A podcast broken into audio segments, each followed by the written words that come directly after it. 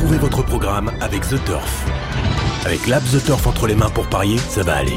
The Turf, une histoire de turfiste. Retrouvez les chocos de Radio Balance en partenariat avec theturf.fr, site de paris hippique sur internet et mobile.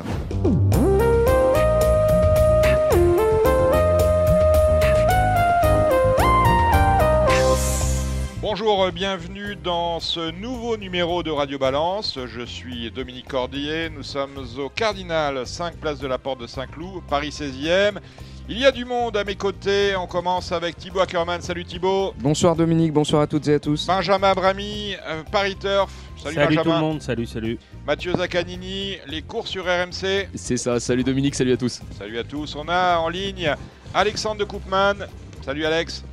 Salut Dominique, bonjour tout le monde. Dans la partie 3, Alex, on aura tout à l'heure comme invité Adrien Lamy. Euh, dans quelques instants, euh, notre débat, débat un peu particulier, euh, qui m'intéresse avec euh, le cheval et la littérature. Nous recevrons Jean-François Pré, que chacun connaît, ex-TF1, ex-Le Parisien, Teresa Rêvé, auteur de La course parfaite, publiée aux éditions Taillandais. C'est la biographie de François Maté, le portrait du maître entraîneur, et Jean-Louis Gouraud qui vient de publié Fou de cheval, Jean-Louis Gouraud qui a écrit sur le cheval sous toutes ses coutures. Ça, c'est après l'introduction. Dans l'introduction, bien évidemment, c'est la belle journée qu'on a vécue à Vincennes la semaine dernière. On a été gâtés, Alexandre de Koopman. hein. C'est vrai, on a eu, on a eu des très belles courses, des beaux gagnants. Euh, voilà, on a eu un- une très belle lutte dans le René Ballière avec la victoire de Vivid Waisas devant Étonnant. On a eu une belle victoire de Just Gigolo. On a eu, non, franchement, c'était une journée très, très sympa. Bon, eh ben, on en reparlera de cela, notamment avec euh, Adrien Lamy, hein, double vainqueur, c'est rare, hein, des présidents et du Normandie. Euh, le président avec euh, Intuition, le Normandie avec euh, Happy and Lucky. Pour euh, C'est pas du Daft. Punk, ça pourrait. Mais- pas du- ça pourrait, ça pourrait. Bref, on a eu euh, du beau sport. Euh, L'actualité euh, bon, cette semaine était assez calme. hein. Il n'y a pas eu de pas eu de saillance, hein, un match. Non, pas de- pas d'actu euh, particulière. Non, rien du tout. On n'a Bon, trop allez, livré. allez. euh, le scoop de Radio Balance, c'est euh, l'organigramme du euh, PMU qui va changer. Euh, première information, Philippe Augier est quitté le PMU. Il était, je vous le rappelle, euh, président, directeur général. Il quittera donc le PMU et deviendra euh, conseiller particulier du président de France Gallo, Édouard de Rothschild. Vous savez qu'autreux au Gallo, on n'était pas d'accord sur la place qu'occuperait e- Emmanuel Malcaz euh, Doublé, actuelle directrice générale euh, par intérim. On aurait aimé qu'elle soit numéro un du côté du galop, pas du côté du trot.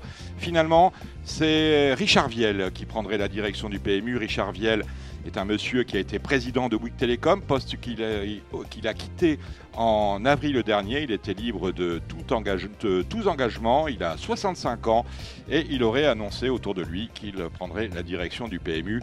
Emmanuel Malcaz-Doublé resterait directrice générale adjointe. Donc, euh, on ne voulait pas à Bercy d'une troïka avec euh, Augier, ce monsieur Viel plus euh, Malcaz-Doublé. C'est donc un tandem à l'ancienne qui devrait prendre les rênes de l'opérateur historique. Nous allons donc dans cette émission parler littérature, mais également trop égalo. Vous êtes sur Radio Balance, c'est parti. Après les actualités, évidemment, avant les chocos, le trot, euh, le galop, il y a une émission que je voulais faire et je voulais avoir euh, au- autour de moi euh, ben, ceux qui me font le plaisir d'être là, qui nous font le plaisir d'être là. Ce sont euh, Teresa Révé, Jean-François Pré et Jean-Louis Gouraud. À eux trois, c'est euh, plus de 200 ouvrages publiés. Pourquoi parler de livres dans Radio Balance? Parce que d'abord, c'est les vacances et qu'à un moment donné, eh on ne jouera pas aux courses et puis on sera peut-être sur un matelas à vouloir se changer les idées, à aller euh, ouvrir euh, quelques fenêtres sur un monde que nous aimons bien, celui des chevaux. Et ceux qui sont là, eh bien, euh, l'ont ouvert à leur façon. On commence avec euh, Teresa Revet qui a publié La course parfaite, c'est la biographie euh, de Monsieur Maté, publiée en fin d'année dernière, un livre qui a euh, ému, qui a enthousiasmé, qui a charmé le monde des courses. C'était pas gagné pourtant Teresa Revet. Bonjour. Bonjour Teresa. C'était pas gagné, hein. c'était un. Rien n'est jamais gagné. Quelque part, c'était un challenge pour vous parce que c'était un Oui. mi- un, milieu euh, qui vous était totalement étranger et finalement vous êtes, euh, vous en êtes sorti avec beaucoup de maestria. Mais c'est gentil, mais c'est devenu. euh, c'était.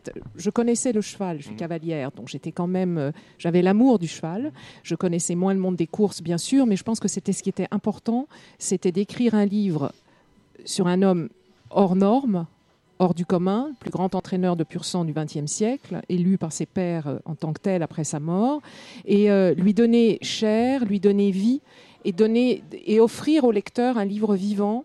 Euh, et c'est ma plume de romancière qui a amené ça. Et je me suis prise de passion pour euh, François Maté, ça c'est évident. Donc euh, c'est ce que j'ai voulu transmettre à travers l'écriture. On va en parler tout à l'heure. À nos côtés également Jean-Louis Gouraud. Jean-Louis, Fou de cheval, c'est le nom de votre dernier ouvrage. En fait, c'est un, recueil hein, de, de petites nouvelles. Ça vous avez touché, Jean-Louis, euh, au cheval sous tous ses facettes. Vous avez écrit sur euh, les courses, sur l'équitation, sur le cheval de loisir. Vous avez pratiqué, vous êtes équitant, vous avez été éditeur. Euh, on ne saurait pas faire. Vous avez même une page Wikipédia qui part dans, tout- dans tous les sens, hein, parce que vous avez pratiquement tout fait euh, dans, dans ce domaine très particulier qui est celui qui touche au cheval. Et vous avez tout dit, mon cher. Ah non, non, j'en ai, j'en ai oublié beaucoup. Ouais. Fou de cheval, c'est ce que vous venez de publier.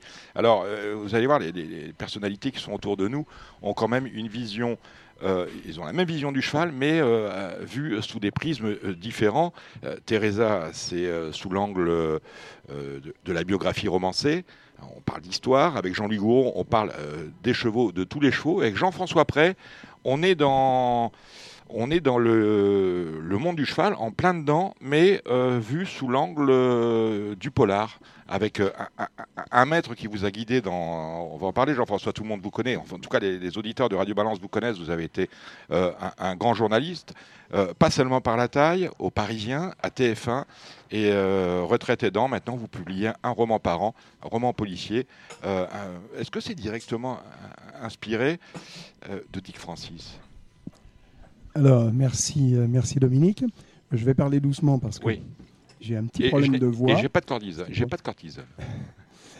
Et hum, alors, vous avez dit grand, grand par la, pas uniquement par la taille, je vous remercie, parce que si, si j'avais eu 20 cm de moins, je ne serais peut-être jamais devenu journaliste, ni journaliste, ni écrivain.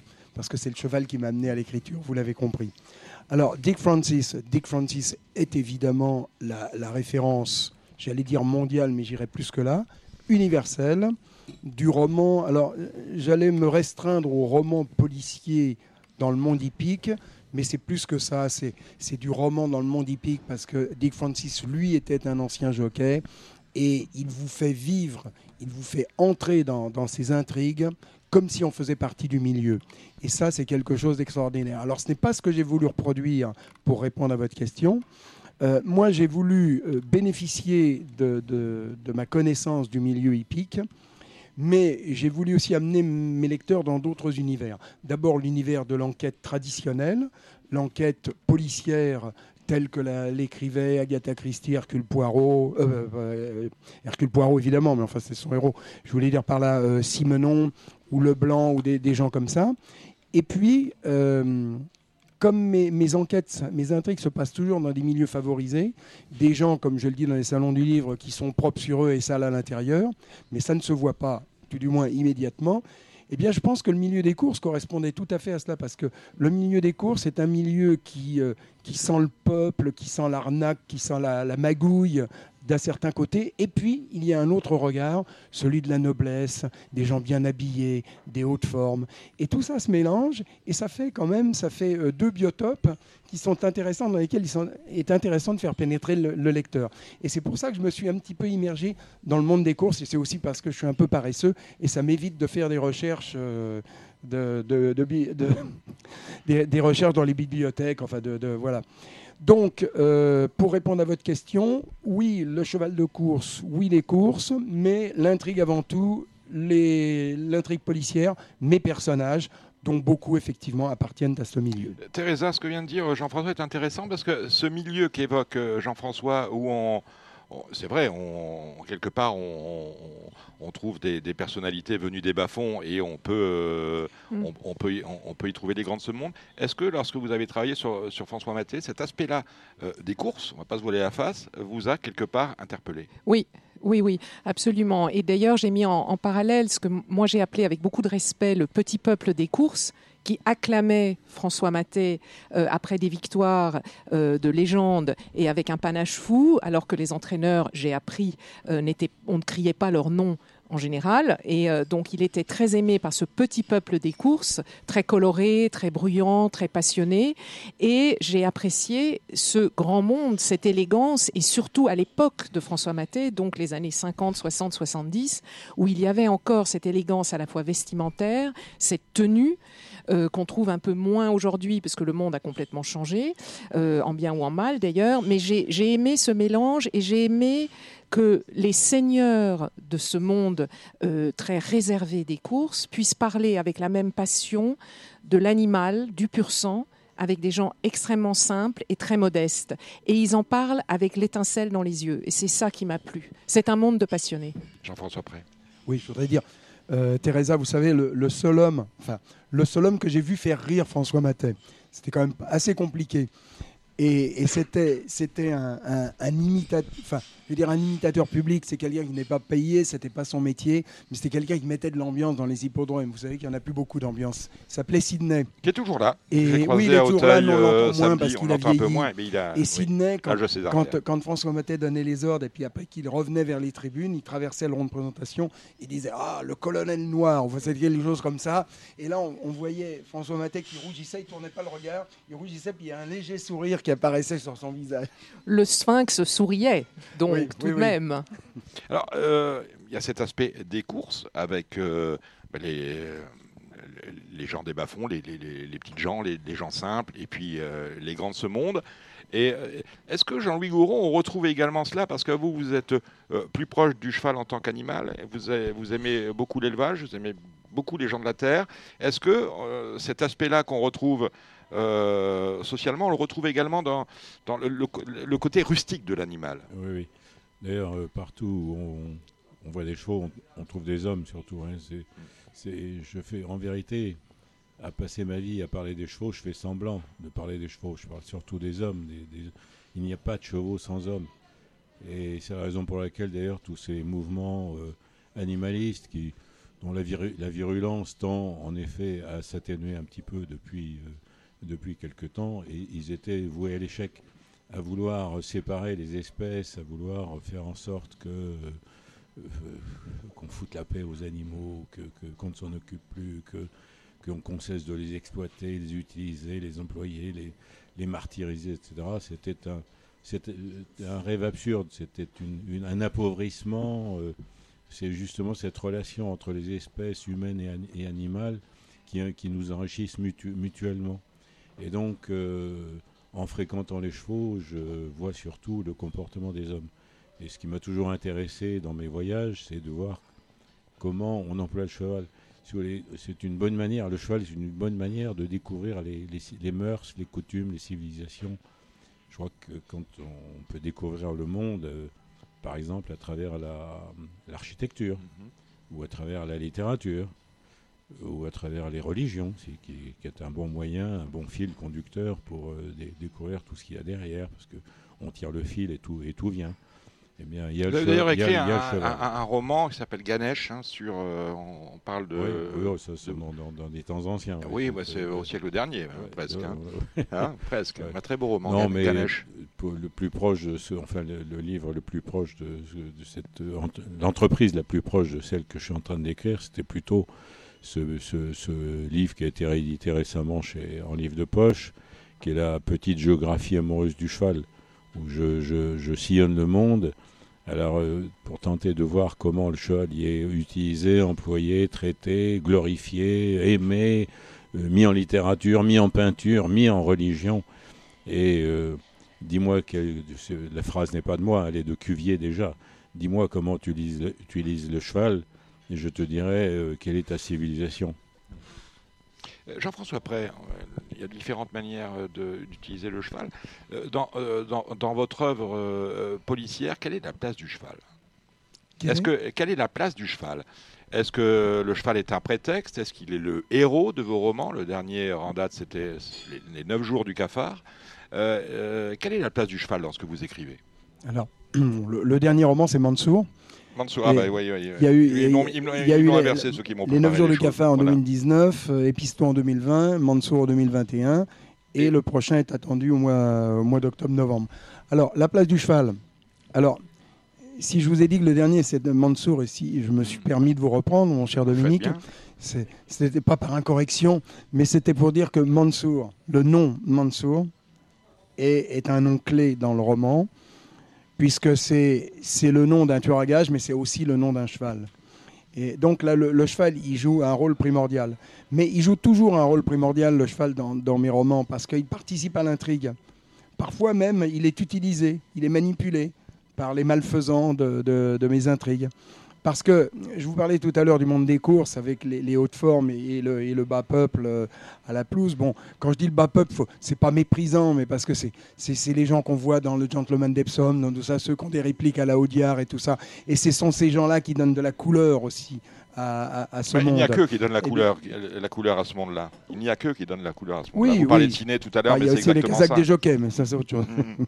bon, mais euh, euh, tout, tout ça pour vous dire que, effectivement, le, monde des courses, c'est, et, je ne suis pas le premier et ni le dernier qui s'en servira, mais c'est un vivier extraordinaire pour les auteurs de romans policiers.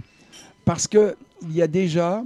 Y a déjà une imagerie populaire, il y a déjà sur ce monde-là, il y a déjà des poncifs, des, des- des gens dans la rue, euh, vous vous rencontrez, euh, ils vous disent ah ben c'est truqué, ils vous disent c'est Ah, trucage, les dopage. Voilà. Et, et- et c'est vrai que c'est très, c'est très nocif pour l'institution des courses et- pour l'image des courses en règle générale. Mais c'est du pain béni pour les auteurs de romans policiers parce qu'il y a juste à noircir un tout petit peu le trait. Donc, la, alors, la place du cheval, donc, comme le disait euh, Jean-Louis tout à l'heure, le monde qui, gravire- qui gravite autour du cheval, chez moi, ce sont tous des, des suspects potentiels, évidemment, puisqu'il y a des suspects ou des victimes, Mhm. puisque dans les pistos, le premier, le premier crime, c'est un, c'est un jockey qu'on retrouve dans les. Un, ancien jockey, une ancienne gloire, qu'on retrouve dans les toilettes de- des balances de Saint-Cloud avec un compas enfoncé dans les deux yeux. C'est intéress- intéressant ce que vous racontez, c'est magnifique. Donc, donc vous voyez, ça peut être aussi des victimes. Mais le cheval, le cheval, il est au-dessus, il est au-dessus de tout ça. Alors, il donne, il une image sublimée à, l'intrigue. Parce que le cheval, il est beau, il n'est pas coupable, évidemment.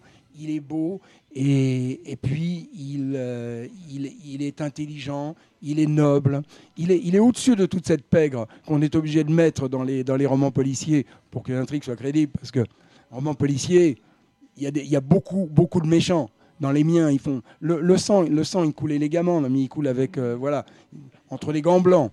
Mais, mais il coule quand même, et il coule beaucoup. Donc c'est bien que le cheval soit derrière, qu'il soit. Alors moi, il n'est pas présent parce que je vous dis, il y a d'autres, il y a d'autres euh, milieux que j'explore. euh, il y en a beaucoup même. J'emmène, j'emmène mon lecteur dans le milieu de, ben, par exemple, si on prend Episto, dans le milieu de- du big pharma, dans le, milieu de la, de, la, chirurgie, dans le milieu de l'édition aussi. euh, Il y, a, y, a, un y a un éditeur qui, euh, heureusement, mon cher Jean-Louis, ne vous ressemble pas. Mais bon, et En, re- en revanche, pardon de vous couper, mon cher Jean-François. En revanche, je trouve que votre héros vous ressemble beaucoup. Euh, Langsamer, Langsamer. euh, si j'ai bonne mémoire, ce- son nom c'est Langsamer, oui, ce qui, si je comprends un peu, euh, à peu près l'allemand, veut dire euh, allons lentement, doucement. Plus lentement. Lent- Plus lentement. Plus lentement. oui. Oui. Ce qui est Voilà. déjà tout un, tout un, Bravo. pro- tout un Oui. programme. Oui. ben oui. Eh bien, ce personnage vous ressemble étrangement. Quoi. Il a vos goûts, il a votre élégance, il a votre courtoisie, il aime la musique classique, il aime le golf. Et donc, euh, Mais, vous êtes très, très. Mais mais, mais vous êtes honnête, c'est ça. Et, et, euh, Ah aussi. non, non, il est très honnête. Non, non, il est très honnête. Ouais. Il est beaucoup plus généreux que moi. Et, mais sur, sur le papier, c'est facile. Et il a, non, il a un physique qui est très différent du mien. Bon, il est Très, très grand- différent il est- du il mien. est grand de taille aussi. Comme Ah non, pas du tout. Non, Non, non, c'est ah un bon. petit, non, c'est plutôt Ah un bon, petit gros. pas, Et, et autre, autre différence, c'est vrai que, et, et je l'ai fait exprès pour pas, quand même, pour pas que ça soit autobiographique. euh, moi, je suis plutôt extrêmement dynamique. Je fais 25 000 choses à la fois. Je me lève tous les matins avec 50 000 idées dans la tête. Et, et lui, Langsamer, non, non, c'est un. C'est un gros pépère, euh, patelin, euh, nonchalant, et, et c'est fait exprès pour D'où que d'où son nom. ouais. d'où son nom, pour que les suspects ne se sentent pas menacés. Parce que quand on voit arriver ce gros bonhomme, on dit oh bah avec lui, Voilà, je risque ça- rien. C'est pas Manix. hein, Il a un côté, sûr. donc voilà. il a un côté maigret en quelque sorte. euh.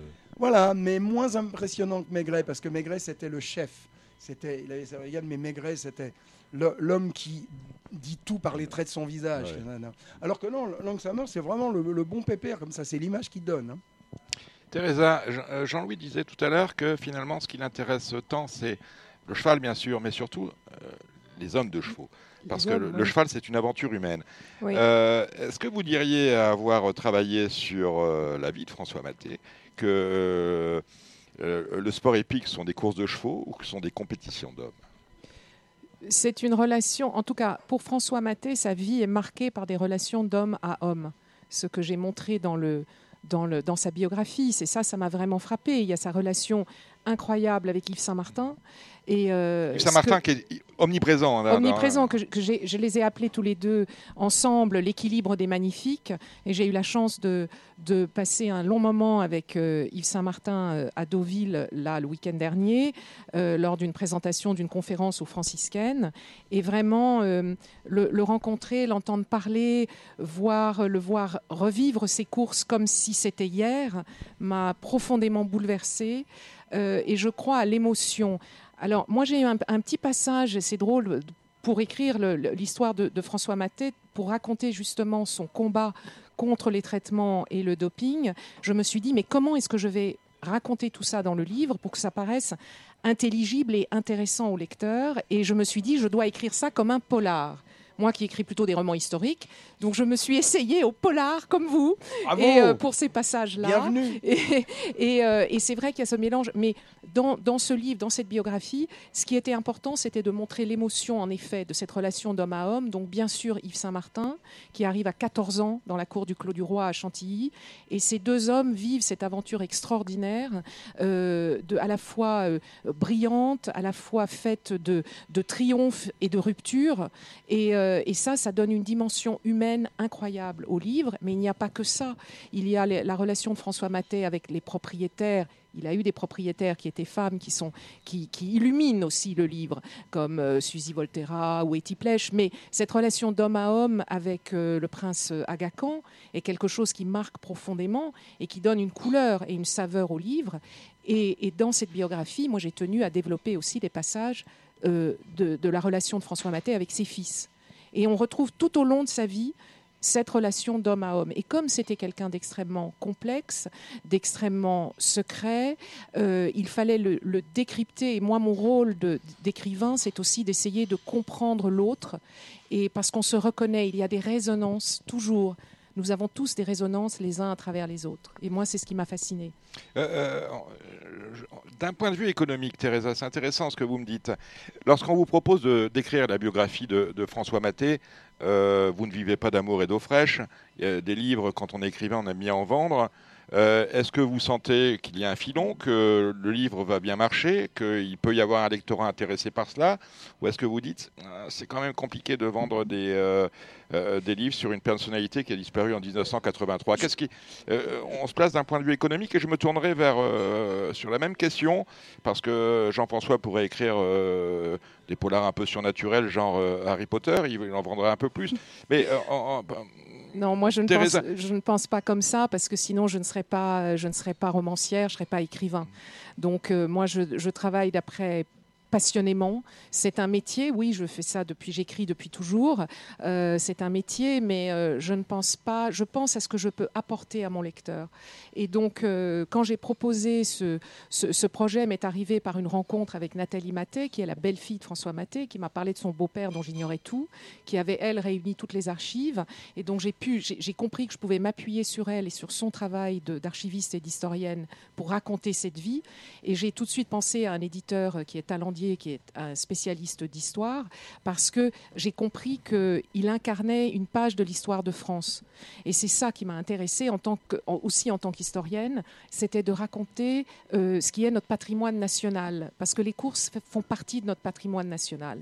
Et c'était important pour moi de rendre hommage à ce monde-là à travers ces années de 1930, euh, quand il est gentleman rider, jusqu'à la fin de sa vie. Donc c'était vraiment une époque que je, que je connais, puisqu'elle est en scène dans mes romans, mais je, ne- je ne- ce que- je n'ai pas pensé à qui allait aimer ou acheter le livre, parce que sinon, je ne- je- je- c'est impossible dans notre monde de, de- de l'édition de nos jours. Je voudrais- Jean-Louis Gouraud. Oui, je voudrais euh, ajouter à ce que vient de dire euh, Teresa que, au, fond, euh, le, succès euh, probable de, son livre ne sera pas dû à la notoriété ou à la non-notoriété du personnage, mais tout simplement à la qualité du livre. Euh, Je suis tout est- ému. il est Je- extrême- non, non, mais je le dis euh, d'autant plus volontiers qu'on ne se connaît pas et que, que c'est notre la première fois qu'on se Quand rencontre. Jean-Louis est arrivé, Mais- Teresa était là, il savait pas qui elle était, il a vu le livre sur la table, Ouais, il dit ah, ça ouais, c'est un, bon- ça, c'est un Ouais, très beau livre. Mais il se trouve que j'avais lu Sans savoir qui était Teresa. Et, et- et malheureusement, sans prêter, en, en prêtant plus d'attention au fait qu'il s'agissait de Matek, euh, au fait que ça avait été écrit par une, écri- une écrivaine. Mais euh, je veux dire, c'est euh, même si on ne se passionne, c'est ça la force de ce livre, même si on ne se passionne pas pour les courses ou si on ne connaît pas Mathès ni sa carrière, on, est pris par la qualité du portrait et du personnage et de son environnement et d'une époque aussi. C'est un vrai livre, c'est un vrai livre d'histoire et ça explique le fait que c'est pas publié chez, chez je ne sais quel Belfond ou amateur de, de livres comme ça provisoires ou d'actualité, mais c'est publié chez Talandier qui est un excellent éditeur de- de- d'histoire. et le monde des courses, euh, à ma connaissance, enfin je, je, je- lis à peu près tout ce qui se publie sur ce secteur, il est extrêmement rare de voir sur le monde des courses un ouvrage aussi qua- qualiteux et qui, qui permet de, y compris à ceux que le sujet ne passionne pas particulièrement ou qui n'ont pas de- d'intimité avec ce milieu, qui permet de l'approcher de l'intérieur. C'est- une vraie réussite. C'est un, Merci beaucoup. Mais c'était une passion. C'était un, pour moi un an d'écriture jour et nuit. Vraiment, j'ai, j'ai, euh, je, me, je, je m'endormais avec François Maté. Je me réveillais avec euh, François Maté. Il C'était aurait aimé, vraie- il aurait aimé. Oui, mais j'aurais adoré. Coquin, Jean-François. Chut, chut, chut, chut. Mais euh, non, mais c'est c'est une vraie, c'est une vraie passion. Et je pense que lorsqu'on écrit de nos jours, c'est ça, parce que on sait que les gens, Ah hélas, lisent de moins en moins. Mais lire, c'est être libre. Et, euh, et il était un homme libre. Et c'est ça aussi que j'ai aimé chez lui. Jean-François, si euh, vous aviez euh, placé Langsamer dans le milieu de la crypto-monnaie ou de la drogue, est-ce que vous auriez pas, est-ce que vous ne vendriez pas plus de livres? Alors, je vais répondre différemment à votre question. mon Je vous écoute. Euh, bon, dé- déjà, je rejoins Teresa et Jean-Louis. Euh, bon, moi, moi, je, moi, je, je pense pas au compte en banque quand j'écris un bouquin. Et il vaut mieux d'ailleurs, parce que euh, quand on est, alors attention, il y a- aussi Bon. différentes catégories, mais quand on est romancier, je dis bien romancier, il y a une concurrence énorme, énorme. Et, et si on commence à vouloir en faire son métier, euh, il y a, statistiquement, il y a de très nombreuses chances qu'on finisse à la soupe populaire. Donc, on n'écrit pas pour ça. La plupart, vous le savez d'ailleurs, enfin c'est une notoriété publique, la plupart des romanciers ont d'autres sources de revenus. Ceux qui vivent uniquement de leur plume et qui en vivent avec des salaires de cadre supérieur, c'est-à-dire bien, on les, compte sur, on les compte sur le doigt d'une ou de deux mains euh, maximum. Donc on va, on va pas se, se- se voiler la face. Euh, nous, on écrit, on écrit par passion, par amour de l'écriture. Si en plus, moi, ça peut me payer mes cigares et, et quelques escapades et dans des bons restaurants, vous savez que j'aime la bonne chair, euh, je prends. Mais voilà. Alors après, je voudrais être plus technique, plus concret. En France, il n'y a pas de marché pour le, le livre, euh, on va dire livre épique. hein. Voilà. on, on va se tourner pour ça vers Jean-Louis qui en a Oui. édité, et qui en Alors, édite c'est- peut-être C'est encore. très simple. Mm. C'est très très simple. Vous allez sur un hippodrome en Angleterre. Vous avez déjà, vous avez une libra- enfin un kiosque qui fait librairie avec tout un tas de bouquins, des mémoires de tel ou tel jockey, tel entraîneur, tel éleveur qui, écrit ses, ses méthodes pour faire naître les bons chevaux, etc. Tout ça. En France, vous n'en avez jamais vu, vous n'en verrez jamais. Bon. En Angleterre, vous demandez à un turfiste qui, qui voyez-vous dans la course, il dit je, je vois Cordier parce que Cordier c'est le meilleur cheval. En France, on ne vous dira pas Cordier, on vous dira le numéro 7. Oui, mais si Voilà. Cordier c'est le numéro C'est 7, déjà- c'est bien. Oui, c'est encore mieux. C'est encore mieux. Donc, vous voyez, on n'est on pas dans, du tout, du tout dans, On le, même pas dans le monde. même monde. On n'est pas du tout dans le même monde. Alors, moi, mettre Langsamer dans le domaine des crypto-monnaies, déjà, ça m'obligerait à m'intéresser à la crypto-monnaie, ce qui ne m'intéresse absolument pas. On en a à vendre à Radio Balance. hein, Bon. si on peut la fourrer comme les cours chutes. Très bien, euh, bon, d'accord. Et, et, et puis ensuite, ça le sortirait de son milieu, ça le sortirait de mon milieu. Parce que, comme je vous ai dit tout à l'heure, moi, l'écriture, c'est un plaisir. Si ça devient une corvée, Non, ça ne m'intéresse pas. Maintenant, moi j'ai 71 ans, euh, ça va, j'ai donné. euh, je suis resté 28 ans à TF1, 33 ans aux Parisiens. J'ai beaucoup donné. Maintenant, c'est le plaisir. Et le plaisir dans l'écriture et dans la lecture aussi. Mais le plaisir dans l'écriture, ça veut dire euh, pas de contraintes et du, bonheur, du bonheur, du bonheur avec. Enfin, c'est plus un stylo maintenant, c'est mes doigts qui, qui galopent sur le clavier, mais euh, du bonheur, voilà. Et, et mon cheval, le cheval, c'est mon bonheur. Ça l'a toujours été. Et, et je finirai. euh, J'imagine que mon dernier souffle, euh, il sera pour le cheval et pour ceux qui me sont chers. Et, et puis, l'écriture, c'est aussi un vrai, vrai, vrai plaisir parce que j'ai passé toute ma vie à faire du reportage, à faire de l'écriture journalistique. Et, moi, mon truc, c'est la fiction. C'est vraiment la fiction.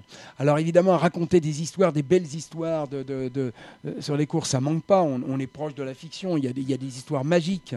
Mais ce que je voulais, moi, c'était arriver à la vraie fiction.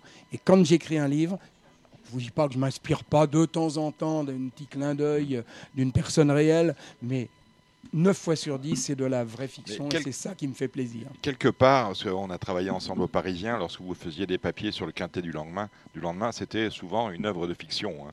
Parce bah, les pronostics, c'est de la fiction. voilà, les pronostics, c'est de la fiction. Et c'est et c'est là qu'on et c'est là qu'on travaille pour de pour faire de la fiction une réalité, mais on n'y arrive pas souvent. Exactement. Euh, Jean-Louis Gouraud, vous avez été euh, directeur de collection chez Fabre, aux éditions du Rocher, à Actes Sud. Il Ouais. n'y a, pas de marché, comme le dit Jean, euh, Jean-François, pour euh, Euh, oui, la enfin, littérature hippique en et France. Oui, et oui non. Si vous voulez, quand j'ai lancé cette collection aux éditions du Rocher, c'était en m'appuyant sur une enquête qui avait été menée par, si j'ai bonne mémoire, les, les haras nationaux, qui indiquait que, euh, sondage fait dans des conditions scientifiques indiscutables, qui indiquait que 20% des Français rêvent du cheval.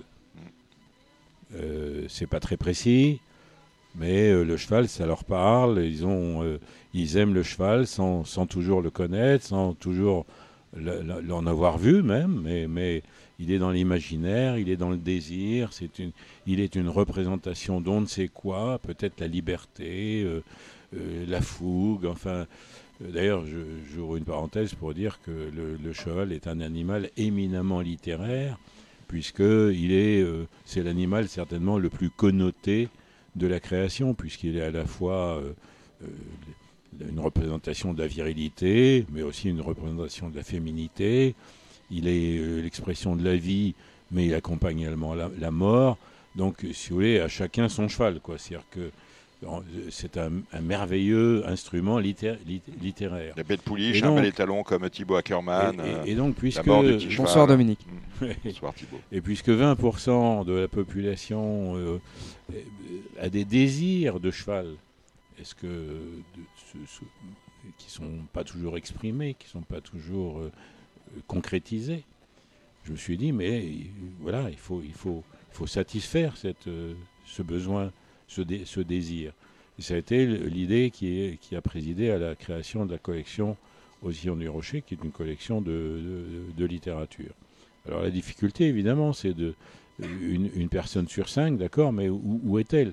Elle n'est pas organisée, elle n'appartient pas à des associations, à des syndicats, à des, à des groupements Elle professionnels. n'est pas Donc- identifiable. donc on lance dans la nature. Et je suis obligé de reconnaître qu'il y a, euh, sur- spécialement en littérature jeunesse, un vrai marché. Il, faut se souvenir de ces collections euh, d'origine américaine, mais enfin, et ensuite adaptées en France. Les talons noirs, etc., c'est vendu à des millions d'exemplaires. Il y a des collections entières de littérature jeunesse qui continuent à satisfaire des milliers, des milliers, des millions de lecteurs et de lectrices dans le monde et en France en- particulier. Donc, euh, euh, bien sûr qu'il y a un marché, puisque c'est ce, la question. que vous semblez euh, vouloir savoir. Maintenant, si on considère les, des, se- des secteurs, euh, il est vrai que les gens qui pratiquent les courses ou qui, qui jouent aux courses ou qui fréquentent les hippodromes, non, ne sont pas des lecteurs. Non. À la différence des C'est ce que Britanniques. je, c'est ce que je Non, voulais dire. absolument. C'est ce que je voulais dire. Moi, j'étais, euh, je, je me permets de vous interrompre deux petites secondes, mais je voulais dire, j'étais euh, dimanche dernier, le président de la société de course de Bernay m'avait demandé de venir sur l'hippodrome pour signer les bouquins.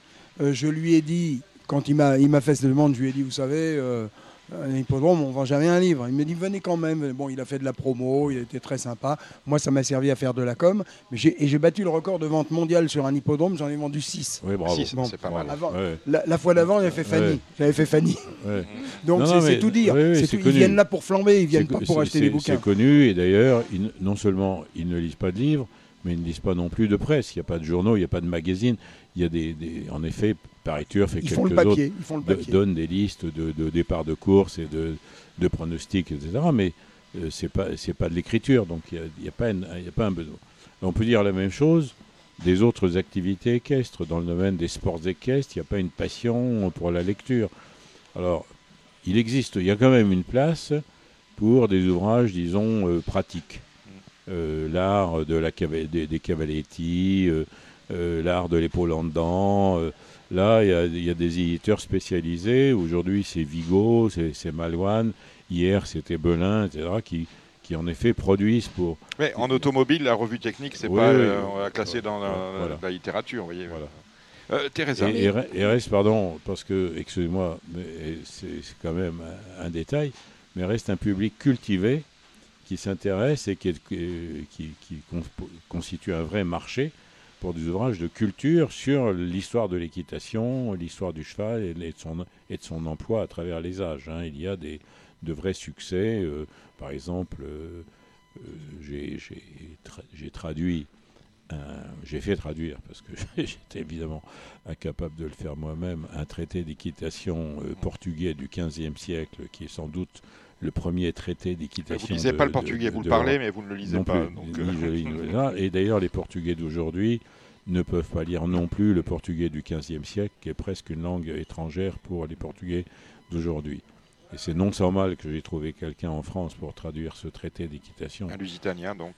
et, et, et- et ce livre. Alors, à, à l'échelle des grands tirages, euh, c'est ridicule, mais euh, ce- parce que c'est un document historique exceptionnel, parce qu'il montre l'émergence, le passage de- d'une époque où on mélangeait un peu l'hippiatrie, l'équitation, la religion, tout ça dans des ouvrages qui ressemblent étrangement à ceux des Arabes qu'on appelle les traités de Fourouzia, eh bien parce que ce livre marquait cette césure, le passage du Moyen Âge à la Renaissance, ce livre a connu un succès euh, au moins d'estime.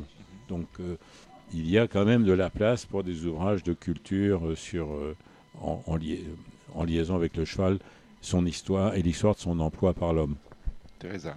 Je rebondis sur la littérature jeunesse. Euh, c'est extrêmement important de, de- de donner aux enfants, de mettre dans la main des enfants des livres physiques et, euh, et la, la- la littérature autour. Euh, autour du cheval, des poneys, est quelque chose tout de même qui existe et, euh, et ça, ça permet d'éveiller la curiosité des enfants. Donc c'est un des pans, bien sûr, Harry Potter, on en parlait à, à l'instant, où il y a d'ailleurs des chevaux euh, présents dans les exemplaires, enfin dans, les, dans la série, mais euh, c'est une approche aussi de la lecture qui est importante. Et, euh, et c'est vrai que c'est quelque chose qui intéresse plutôt le lectorat des petites, des petites jeunes filles, mais enfin c'est une façon d'arriver à la, à la lecture. Et c'est vrai que moi, ce qui était important pour moi en écrivant euh, sur François Maté, c'était d'avoir ma plume qui, qui se veut une plume justement à la fois accessible et, et avec un rythme et un dynamisme narratif qui permet aux gens de qui lisent peu, parce que tout le monde lit beaucoup moins, hélas, mais, euh, mais c'est pas pour autant qu'on ne doit pas écrire et écrire bien. Et, euh, et c'est ce qui permet euh, d'accéder ensuite à d'autres à d'autres livres. Jean-François. Oui. Et, et- et Jean, Jean-Louis va enchaîner parce que c'est moi qui vais le lancer. Mais Hmm. Pas trop loin, Dominique, pas je trop fais, je loin, fais pas votre trop boulot. loin. hein. Oui, oui. Non, il y a de très très très grands noms de la littérature qui se sont penchés sur le cheval. Non seulement penchés comme une petite fée se penche sur votre berceau, mais ils ont écrit sur uniquement le cheval. Je pense à un des plus beaux romans que j'ai jamais lu sur ce sujet, et même sur tous les sujets, on peut le dire. François Nourricier, En avant calmé droit. Ça, c'est une merveille absolue. Tout cavalier doit lire ça. Après, il y a eu Eugène Sue qui raconte l'histoire de Godolphin. Ça, l'histoire romancée, parce que c'est un roman. C'est un roman, l'histoire de Godolphin. Vous connaissez Godolphin, d'amour. euh, Thibaut Ackerman C'est- Grande expérience dans le domaine, oui. Demain, Ouais. il n'a pas de partant d'ailleurs. mais- Enfin, Non, après, non, on parle pas de celui-là. hein. Alors ça, c'est J'explique, Godolphin, Oui, c'est le nom d'une écurie Mm. qui a repris Oui. le, le- le nom de Lord Godolphin et qui a donné lieu à cette histoire d'amour extraordinaire entre deux chevaux racontée par euh, Eugène Sue. Et puis il y a Paul puis- Morand. puis par Morand Maurice avec- Valéry. Il est dit. Oui. Il est dit. Et voilà, exactement. Il y a Morand, il y a, y a Tolstoï, et puis beaucoup d'autres qui ont écrit sur le cheval, sur le cheval, pour le cheval. Donc c'est quand même, c'est vrai qu'il existe dans la littérature. Ça, c'est absolument incontestable. Voilà, bah, Jean-Louis, maintenant, euh, c'est à vous de continuer. après Teresa. Je, prends, je prends la main. Oui, oui. Allez-y, Teresa, vous prenez la main. Je prends la main. Se Euh, faire prendre la main, premier- c'est pas. Ce premier, premier roman moderne, euh, premier roman moderne qui est celui de Cervantes, euh, Don Quichotte, Don Quichotte Ah qui bah est oui, bien inséparable euh, de Rocinante. Donc le cheval, en effet, fait partie intégrante de notre mythologie. C'est ce que vous disiez, Jean-Louis, évidemment. Et, euh, et, et- et on, on peut, on peut évidemment re- revenir à Platon. Euh, ce sont deux chevaux, un noir et un blanc, qui, qui, qui l'âme humaine est écartelée entre un cheval blanc qui nous emmène vers la grandeur et un cheval noir qui nous emmène vers la bassesse. Et c'est toute l'histoire humaine. Sujet sensible aujourd'hui. Thibaut Ackerman, prenez des notes. hein.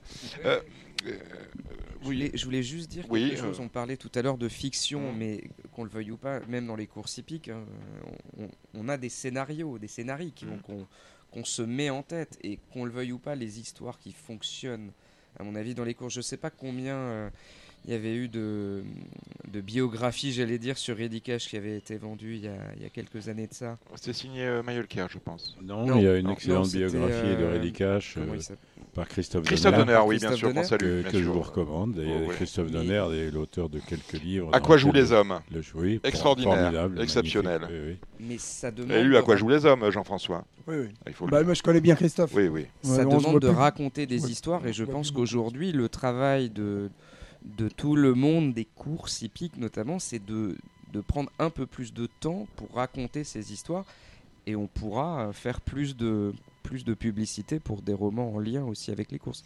Jean-François et Teresa, je vous admire beaucoup parce que je vous suis sur, euh, sur Facebook et l'un et l'autre. Et je m'aperçois que finalement, vous êtes des sportifs de haut niveau parce que pratiquement tous les week-ends, vous êtes invités à des salons littéraires. Et vous, vous allez à la rencontre de vos lecteurs. Peut-être vendez-vous un peu plus de livres, Jean-François, que sur l'hipporome de Bernay. Euh, Est-ce que, euh, justement, d'aller à la rencontre de gens qui viennent, euh, qui sont, qui sont des lecteurs, ça, euh, ça, vous pour- ça vous permet à l'un et à l'autre d'ouvrir finalement le regard de ces euh, lecteurs qui sont des lecteurs qui lisent tout euh, sur le, euh, euh, le monde, pour le coup, hippique, euh, qu'ils ne connaissent euh, pas, peu ou pas du tout?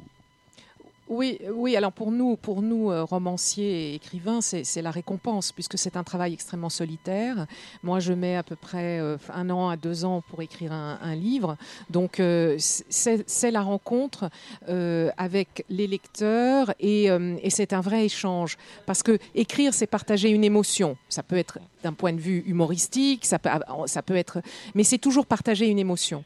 Donc, quand on est dans un salon du livre, et moi j'étais, j'étais à Vannes il n'y a pas tellement longtemps, et euh, j'avais mes romans et j'avais la course parfaite, et, euh, et j'ai pu, grâce à la couverture et cette photo qui avait été choisie par Nathalie Matet pour mettre en couverture du livre, et je dois dire que, les gens se sont arrêtés aussi sur cette photo de François Matet et de Match, le cheval s'appelait Match, et cette main de l'entraîneur sur, le nez du cheval qui est absolument magnifique. Les gens ont été touchés, j'ai pu leur parler. J'ai réussi à, faire en sorte qu'ils emportent François Matet avec eux. Et, euh, et ça, c'est- et ça, c'est la magie de la rencontre euh, avec, avec ses lecteurs physiquement, et ça, c'est vraiment important. Et je tiens quand même à souligner le travail des libraires et des libraires indépendants qui mettent le livre dans la main, qui mettent nos livres dans la main des lecteurs et qui ont toujours cette phrase merveilleuse Faites-moi confiance, vous allez aimer. Les libraires indépendants, il ne faut jamais les oublier quand on aime les livres. Jean-François. Match, il a, il a gagné le, le Washington DC, hein. c'est c'est bien ça, oui. Oui. Euh, alors, les salons du livre, bon, les, salons du livre, c'est fait pour tout. Je vais, je vais, je vais, je vais dire une, une- grosse plaisanterie là. C'est fait pour tout sauf pour vendre des livres. Parce que, en fait, j'explique cette boutade. Ce qu'on va vendre comme livre dans, un salon, finalement, ça n'impacte pas le, le- le chiffre d'affaires global. Je veux dire par là que, et là je rejoins Teresa, quand on, va dans un salon, c'est pour faire des rencontres, c'est pour faire de la com aussi. Parce que bon, ça compte aussi de, de- de- voir du monde, de se faire prendre en photo. Ça fait partie du jeu, voilà. Et puis, euh, et puis on rencontre, on rencontre les gens qui vous lisent ou qui ne vous lisent pas, qui vous découvrent. Et, et moi, j'ai eu quelques expériences, bon, des, des expériences très drôles de salon du livre. C'est la personne qui vient vous voir, vous lui tendez le livre, elle dit non, non, j'aime pas lire. Bon, ça c'est Au salon du livre. dans Non, le non, salon je- du livre, bien Voilà, sûr, très bien bien. sûr. Bah oui, bah parce que c'est les salons du livre maintenant il y en a partout. Ça, ça coûte rien organiser un salon du livre. On met on met une tente et puis on fait venir euh, 10 auteurs, euh, et puis on fait à peine de communication, la mairie, les bénévoles et tout ça, ça coûte 0 centime. Donc euh, c'est c'est très ça, ça distrait dans les petits villages, ça distrait les gens. Ça coûte beaucoup moins cher que, que d'organiser les courses. Bref, bon, là je, je redeviens sérieux. Mais c'est vrai que on voit de tout dans les salons du livre. Il y a des gens qui vous disent j'aime pas lire parce qu'ils sont- ils s'ennuient. euh. alors là, on essaye, nous, on a un rôle à jouer. On dit mais vous savez, euh, on a l'impression que le, type il s'ennuie, il sait pas quoi faire de son dimanche, donc il vient là. Mais s'il y avait un commissaire agricole, il irait voir le commissaire agricole. Ou s'il y avait une, euh, une vente de casseroles, il irait voir la vente de casseroles. Ce serait pareil. Donc notre rôle à nous, c'est de dire bah, essayez quand même, regardez, voilà, bon, et de, l'inciter à lire parce que c'est beau la lecture, c'est magnifique, ça ouvre tout, ça ouvre toutes les portes. Et puis, y a des. Et puis, quand on est. Alors, quand on a un petit peu de notoriété comme moi, euh, euh, des fois, c'est contre-productif. Parce que le nombre de fois où on est venu dans les salons du livre, je vois des, des gens arriver qui me demandaient des tuyaux, ou alors, pire encore, ils sortaient une grande photo de moi qu'ils avaient piquée sur Internet, ils demandaient de la dédicacer. Eh, mes livres, ça vous intéresse pas? Bah, Pas du tout. Ai Non, mais comme ils vous ont vu à la télé, vous avez déjà une notoriété ah bah antérieure oui, à mais votre, oui, mais oui, à mais votre ça, œuvre. Oui, mais alors, vous savez que j'ai mis le Jean-Louis Ilsay, puisqu'il m'a publié. J'ai Vous mis un avez temps été, le- fou. vous avez été les premiers, Jean-Louis Gros, vous avez été le premier éditeur de Jean-François Prêt. Euh, le deuxième. Le deuxième. J'ai mis un temps fou. J'ai mis un temps. j'ai- survécu. Ouais, ouais. C'est- oui. Vous en êtes remis. J'ai mis, j'ai mis un temps fou à décoller l'étiquette. Parce que c'est commentateur de télé, pronostiqueur, écrivain. Qu'est-ce qu'il vient foutre là-dedans? Bah, il, il a, il a- il a rien à faire là, ce mec. Bah, à, la- à la limite, c'est pire. C'est pire parce que si vous appelez Tartampion, tout ça, bon, regardez le bouquin, je ne connais pas, je vais le découvrir. Vous aviez d'illustres Mais- prédécesseurs, hein, Léon Zietrone, euh, par exemple. Bah, il n'a jamais écrit de roman, hein, Léon. Euh, il a écrit des livres. il Oui. a-. Qui n'ont pas vieilli d'ailleurs. Moi j'ai lu, j'ai lu euh, pour la Ah bah, biographie les livres de. Ils ont Non, non, la notoriété Ah bah, n'est pas un inconvénient. hein, Non, c'est, si euh, dans le roman, dans le roman. Si, si, si, dans le roman. Dans le roman, il faut avoir une notoriété de romancier que je suis en train de me construire et que je commence à voir au bout du 17e, Ouais. je commence à être reconnu comme romancier. Ah non, mais un journaliste typique, ça peut écrire n'importe quel bouquin, sauf un roman. C'est autre chose. Ça n'a rien à voir. Oui, enfin, il y a le précédent homérique hein, qui, qui contredit un peu ce que vous êtes Alors- en train de dire, parce que Homérique avait sa notoriété de chroniqueur à Libération, et il est devenu du jour au lendemain grand écrivain pour avoir le Médicis. Alors, avec, Homérique, euh, oui. Homérique, Homérique, c'est un contre-exemple. C'est Ouais, ouais. l'exception qui justifie Ouais. la règle. Mais Homérique, je vous rectifie, mon cher Jean-Louis, Oui, oui, n'était pas un pronostiqueur. C'était, il racontait Ouais, des histoires un chroniqueur.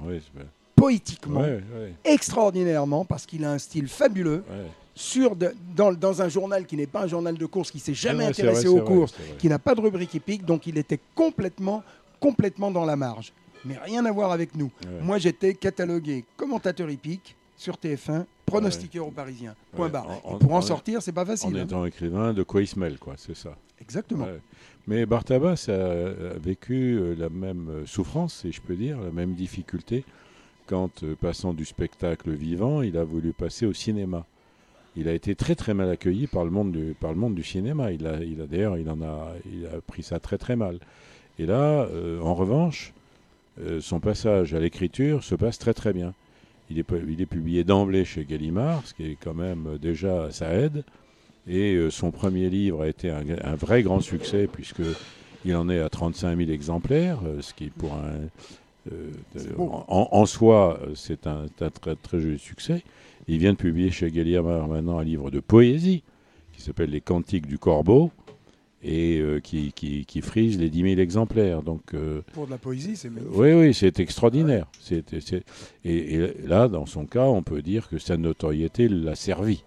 Hum. Et non pas desservi comme euh, ça a été le cas lorsqu'il a voulu passer du, théâ- du spectacle vivant au, au ci- au cinéma. Mais à part ça, euh, pardon, puisque je l'ai paro- j'ai la parole, je la garde pré- précieusement. Précieusement.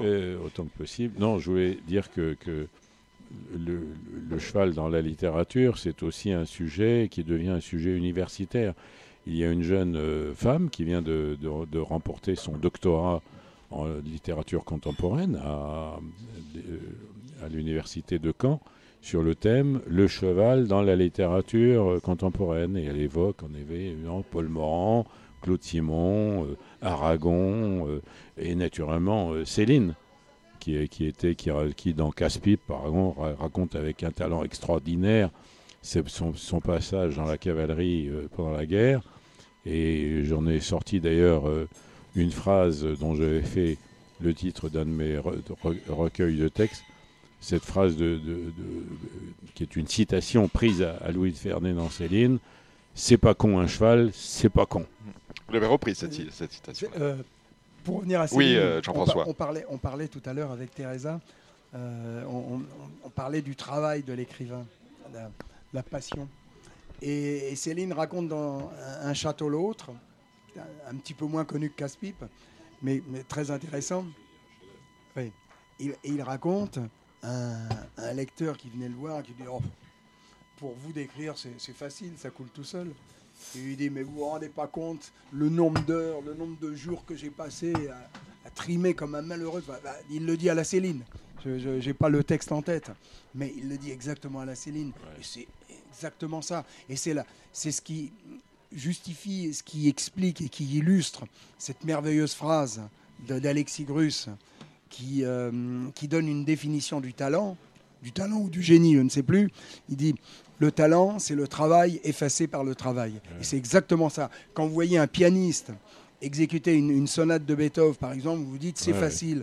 Quand vous voyez un grand golfeur taper un coup de fer 6 pour faire 150, 180 mètres, vous vous dites c'est facile. Eh bien non, c'est tout Ouais, sauf ouais. facile. Et on- Mais ça donne une impression de facilité. Et Et, quand le- on et voit Saint-Martin à cheval, c'est Et pareil. c'est le cas aussi pour la belle équitation de tradition, euh, l'équitation académique. euh, elle est belle quand on, ne- quand on ne voit pas le travail de l'homme. Et c'est d'ailleurs toute la différence qu'il y a entre l'équitation de tradition française et l'équitation, je parle du dressage, et l'équitation de tradition allemande.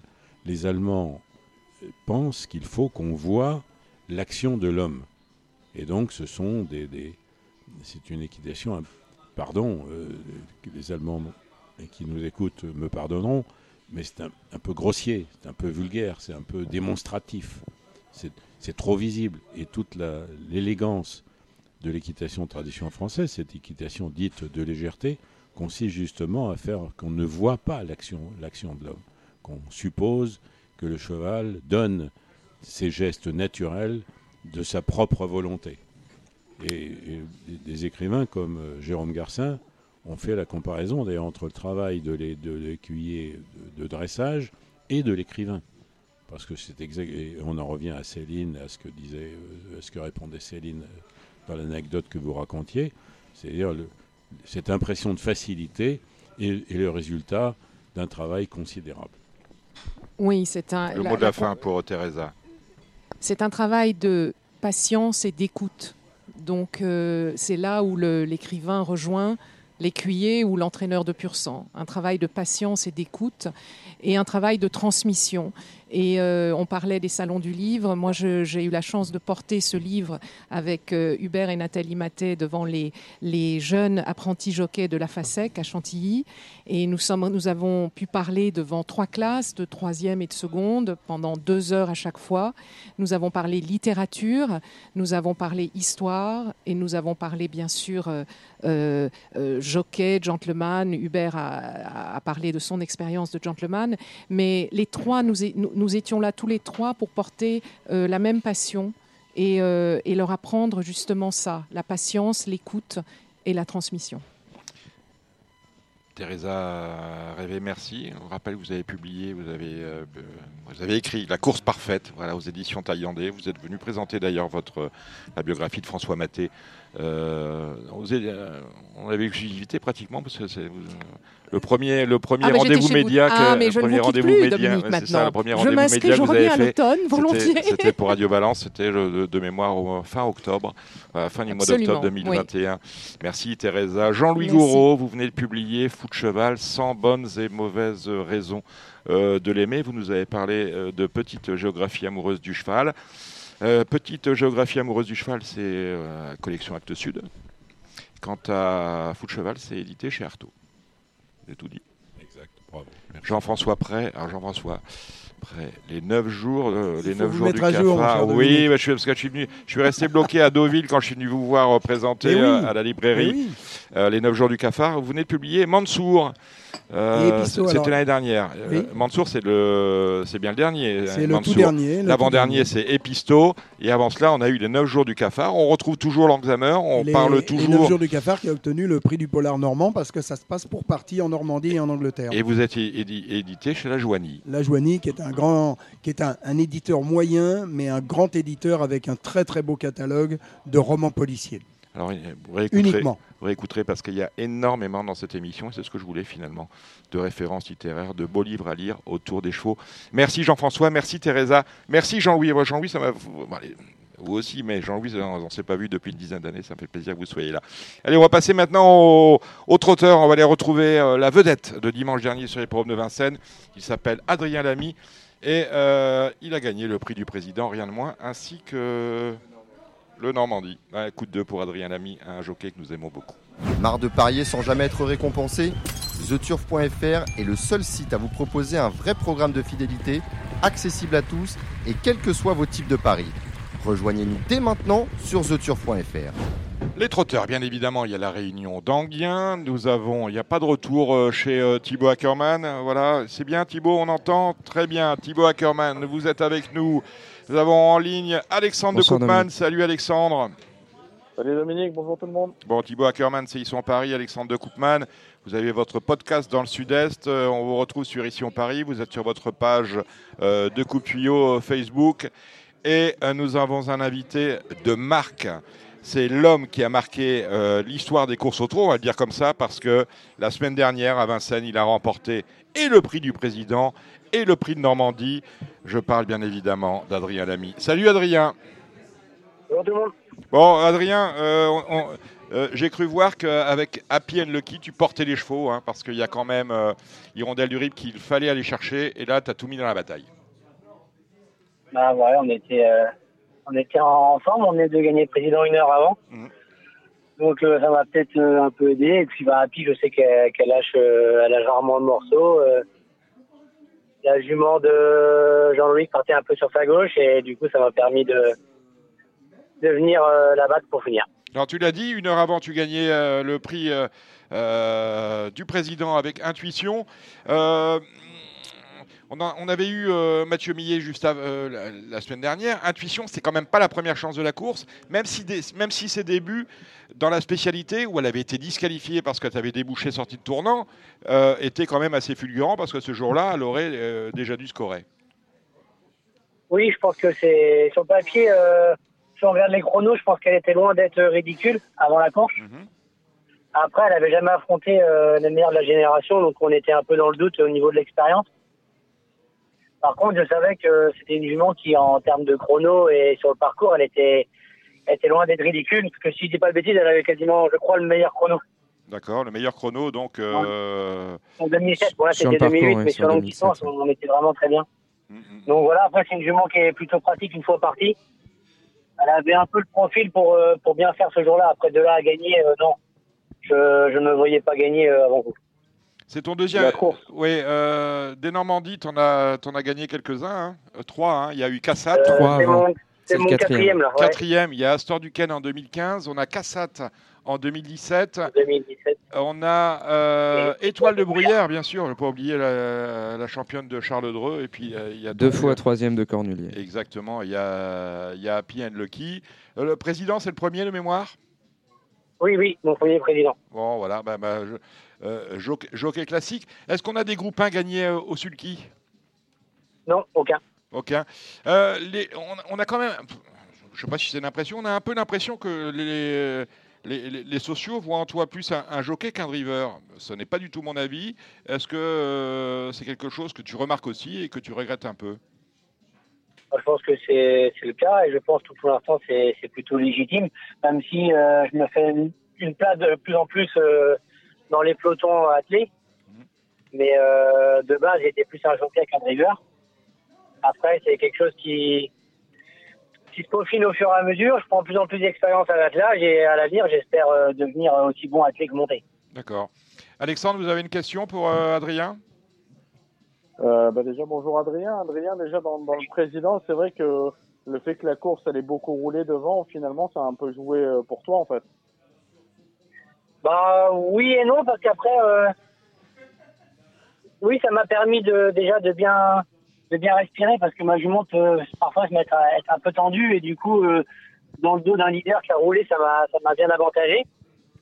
Après euh, quand on voit les chronos euh, j'étais quand même dans la bataille donc il a fallu être euh, la jument fallait qu'elle soit bonne quand même hein, parce que 11 ennemis au kilomètre 11 ennemis au, au 1500 euh, j'étais quand même euh, dans, dans les chevaux de tête, hein, j'étais dans la cheval de tête, donc euh, l'accélération qu'elle a remis euh, à l'intersection, c'est pas commun, je pense. Donc, euh, donc euh, ça m'a permis, ok, de respirer, mais il a fallu quand même euh, continuer à suivre le rythme, donc elle a été bonne. hein. Ouais, quand, Et tu, il a- quand tu te lèves dimanche matin, euh, au papier, c'est vrai que tu as deux, deux chances plutôt de prendre des places. Du coup, tu penses pas forcément à, à gagner un groupe 1. Là. Bah non, non, pas du tout. Euh, moi, euh, je me suis levé dimanche matin en sachant que j'avais une grosse journée à faire. J'avais sept partants avec des chances euh, différentes. J'avais euh, j'avais trois, quatre chances pour prendre des bonnes places et puis euh, deux, trois chances un peu un peu plus un peu plus secondaires. Mais de là à gagner une course ce jour-là, non. euh, le matin, je je pensais pas du tout à ça. Je pensais déjà à faire une belle journée et puis à prendre des belles places. Donc en gagner deux euh, jour-là, non, c'était inespéré. Très bien, euh, mon cher Adrien. Donc on attend de, de- de- enfin, on attend de te voir avec un grand cheval. Tu as des pistes pour avoir un grand cheval euh, qui, a, qui, a, qui a- qui a une possibilité, euh, une opportunité de, de bien faire dans un groupe 1 Est-ce que c'est quelque chose À que tu... ou? À l'attelage, ouais. Est-ce que tu, tra- est-ce que tu, tra- tu travailles à ça Tu travailles à ça avec ton agent Quentin Passalboni? Bah oui, c'est quelque chose de, c'est quelque chose qu'on travaille plus ou moins tout le temps. Après, c'est, je pense que pour arriver à, à toucher le cheval qui, qui me permettra de gagner gros pas un pied, je pense qu'il me faut déjà être bien entouré. Donc c'est ce qu'on fait avec mon agent. On essaye de, on essaye de fidéliser un peu les, les entraîneurs avec qui je travaille et puis essayer d'en avoir de plus en plus de grosses boîtes telles que Thomas Malquist ou, ou Franck Leblanc. Et puis je pense que voilà, après il faut aussi un peu de chance et tomber sur le bon cheval au bon moment. Euh, c'est tous ces paramètres-là qui feront que plus tard, j'espère euh, toucher, euh, toucher un cheval de groupe à la cage. Euh, Thibaut Ackermann, une question pour toi, Adrien. En tout cas, il y a un petit cheval euh, de chez Thomas Malquist avec lequel tu as, eu une belle performance ce week-end. C'est Invictus Madiba qui a été courageux pour, euh, pour repousser les assauts pour la deuxième place. Ça pourrait être un cheval de groupe à, à l'avenir. Ah, c'est un cheval, on voit, hein, il, est, il est performant à haut niveau. Après, il est un peu en dessous des deux ogres de la génération qui sont euh, et, et Isoar Vedake. Mais par contre, euh, il a drôlement performé euh, dernièrement là, en, ce, en, ce, en ce printemps et ce début d'été. Je pense qu'il a passé un peu un cap. Et en effet, euh, s'il continue sur cette voie-là, il va pouvoir peut-être un jour euh, se rapprocher des meilleurs et pourquoi pas briller euh, à haut niveau. hein. c'est tout à fait envisageable. Mais voilà qui est dit. Oui, euh, Thibaut Juste une chose, oui, et même pour Happy Unlucky, euh, juste pour revenir, il a fallu que tu la tiennes au trot aussi jusqu'au bout parce que ça a été, euh, ça a été chaud dans les 200 derniers mètres. hein, mais on, comme tu l'as dit, il y a eu beaucoup d'efforts et c'est normal. C'est normal. Après, c'est une jument qui se donne beaucoup et c'est vrai qu'à 200 mètres du poteau, euh, quand j'ai vraiment, j'ai vraiment cru à la victoire, il a fallu la passer un peu plus entre guillemets. Et c'est vrai que à cet endroit-là, elle, a- elle s'est trompée, euh, s'est légèrement trompée, donc il a fallu faire attention, ne pas précipiter, ne pas confondre euh, précipitation et vitesse. Et, et du coup, euh, c'est vrai que j'étais un peu au bord de la rupture. Mais, euh, mais du coup, c'est passé. Et puis, c'est un peu grâce à ça qu'on est venu chercher la victoire quand même. Parce que si, si j'insiste pas, on, on va pas chercher la victoire. D'accord, ben voilà qui est dit. Euh, T'as un, gros dimanche, hein, t'es à, à Moulin-la-Marche. Moulin-la-Marche, Ma- Moulin-la-Marche, c'est la belle réunion hein, euh, traditionnelle hein, de début juillet. Euh, je sais pas si c'est PMH. euh, c'est c'est Ouais, PMH. c'est hein. PMH, moi, marche, c'est une réunion très commune, entre guillemets. Il y a deux Ouais. courses montées ce jour-là. Ouais. Il y a un grand prix euh, plutôt commun en province. Ouais. Mais euh, voilà, j'ai essayé de, de faire au mieux pour essayer de les deux victoires. Bah, demain, tu as, deux, t'as deux montes, hein, à Anguin, Jésabelle euh, B et Even de Naps. Oui, c'est Even deux de- chances pour être dans les trois, je pense. Les deux?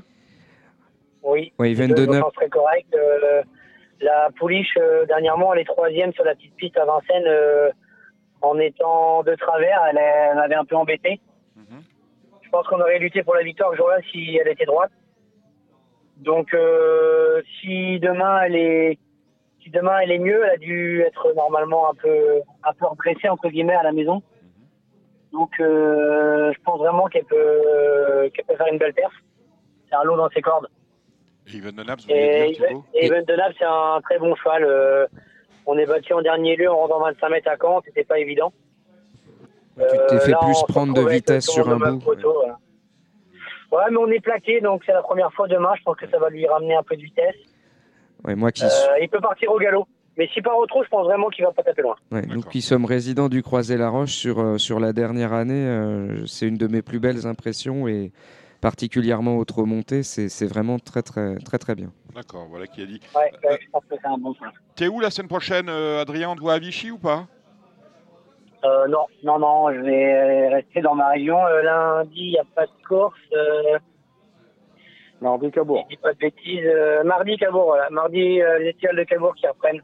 D'accord, bah on, va rega- on, va, on va regarder ça. En tout cas, euh, bravo. T'as fait quoi dimanche soir? T'as fait ça avec les copains ou t'es rentré euh, sagement chez toi? Euh, j'ai fêté ça sur l'hippodrome. On avait la chance qu'il y avait un petit concert de. Oui, c'est vrai. il y avait. C'était très sympa. C'était une journée très sympa Très cette sympa. journée des champions. Franchement. Oui.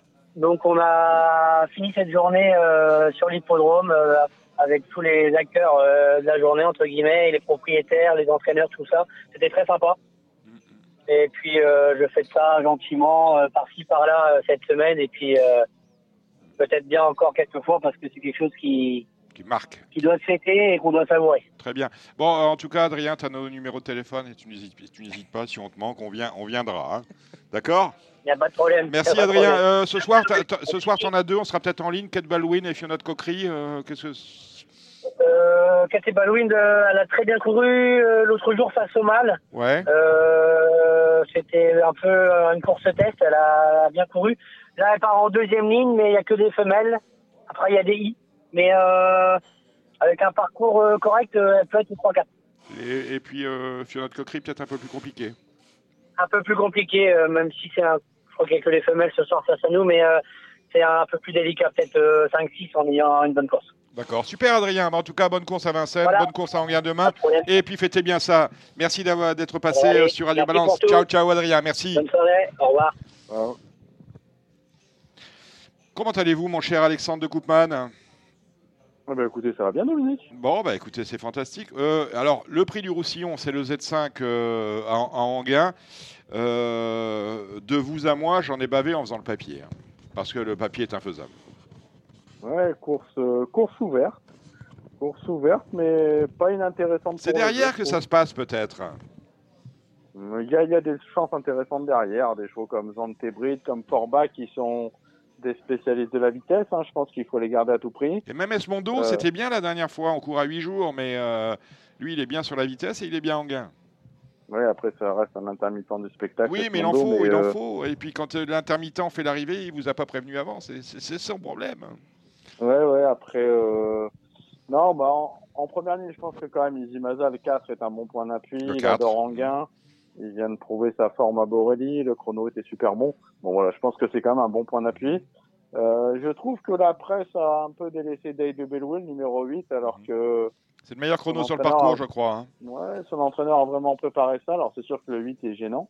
Euh, maintenant, euh, je pense qu'à son intérieur, c'est pas des grands démarreurs et que s'il vient prendre la tête, on sait que c'est un cheval un peu particulier, mais voilà, s'il est tête corde, c'est un client. Donc euh, je pense que ça peut être une belle cote. Euh, on peut racheter Erasme Williams, hein, confié à François Lagadec pour l'occasion. Euh, on a parlé de Sportback le 13, de Santebrid le 12. Je pense que ça, c'est à garder à tout prix. Après, il reste le 6 Eberton hein, qui peut faire un numéro. Maintenant, je trouve que les 2100, c'est peut-être pas son parcours de prédilection. On est d'accord. Voilà, mais je retiens en priorité ces, ces numéros-là, ce qui donnerait en chiffres le 4, euh, le 8, le 3, euh, le 13, le 12 et le 6. Ouais, qui dit euh, Thibaut, vous amendez? Oui, oui, euh, mais je- je- Junior Gelpa gagne partout en ce moment, donc je pense que demain il sera pas loin avec, euh, avec Eberton. Et Gabi, juste une question sur D3S, parce que celui-là, si, s'il est à 100%, il, il doit intégrer le trio. Là, il est à s'il 100%. gagne. Hein. Ces trois dernières courses disqualifiées à chaque fois, ça c'est du 100%. Ouais. hein. Si on a le vrai D3S, euh, il sortira pas des trois premiers. Et. Gustafsson, ma dernière minute RTL, qu'est-ce qui vous, dé- déplaît? C'est c'est impossible, trouble fait. Maintenant, son jockey a moins d'expérience que d'autres euh, à Paris. Vous, vous aurez préféré Bing Euh, bah, au moins, il connaît bien Anguien. Ah il a oui. une bonne réussite à Anguien, oui, ça. euh. Parce que j'ai regardé, comment s'appelle-t-il euh, Rijn. Euh, c'est pas nul, hein Il gagne des courses, hein à Volvega.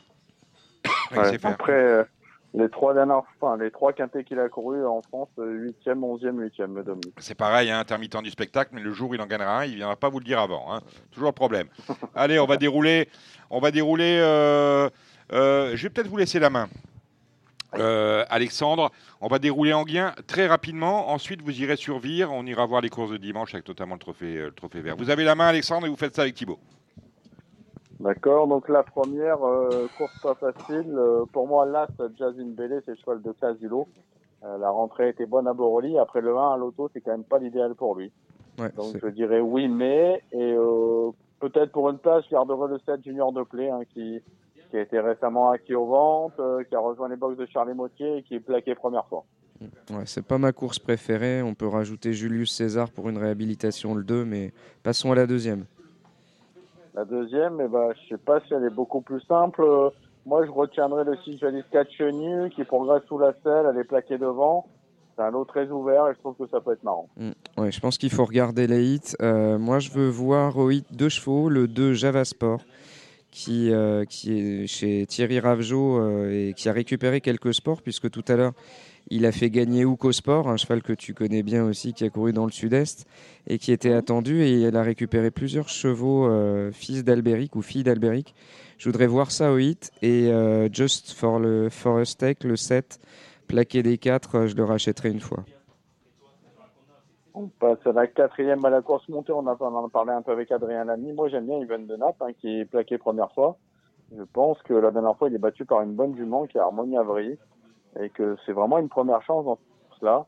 Euh, je lui associerai le 7 Heartbreaker Well, là, même s'il est un peu meilleur à droite.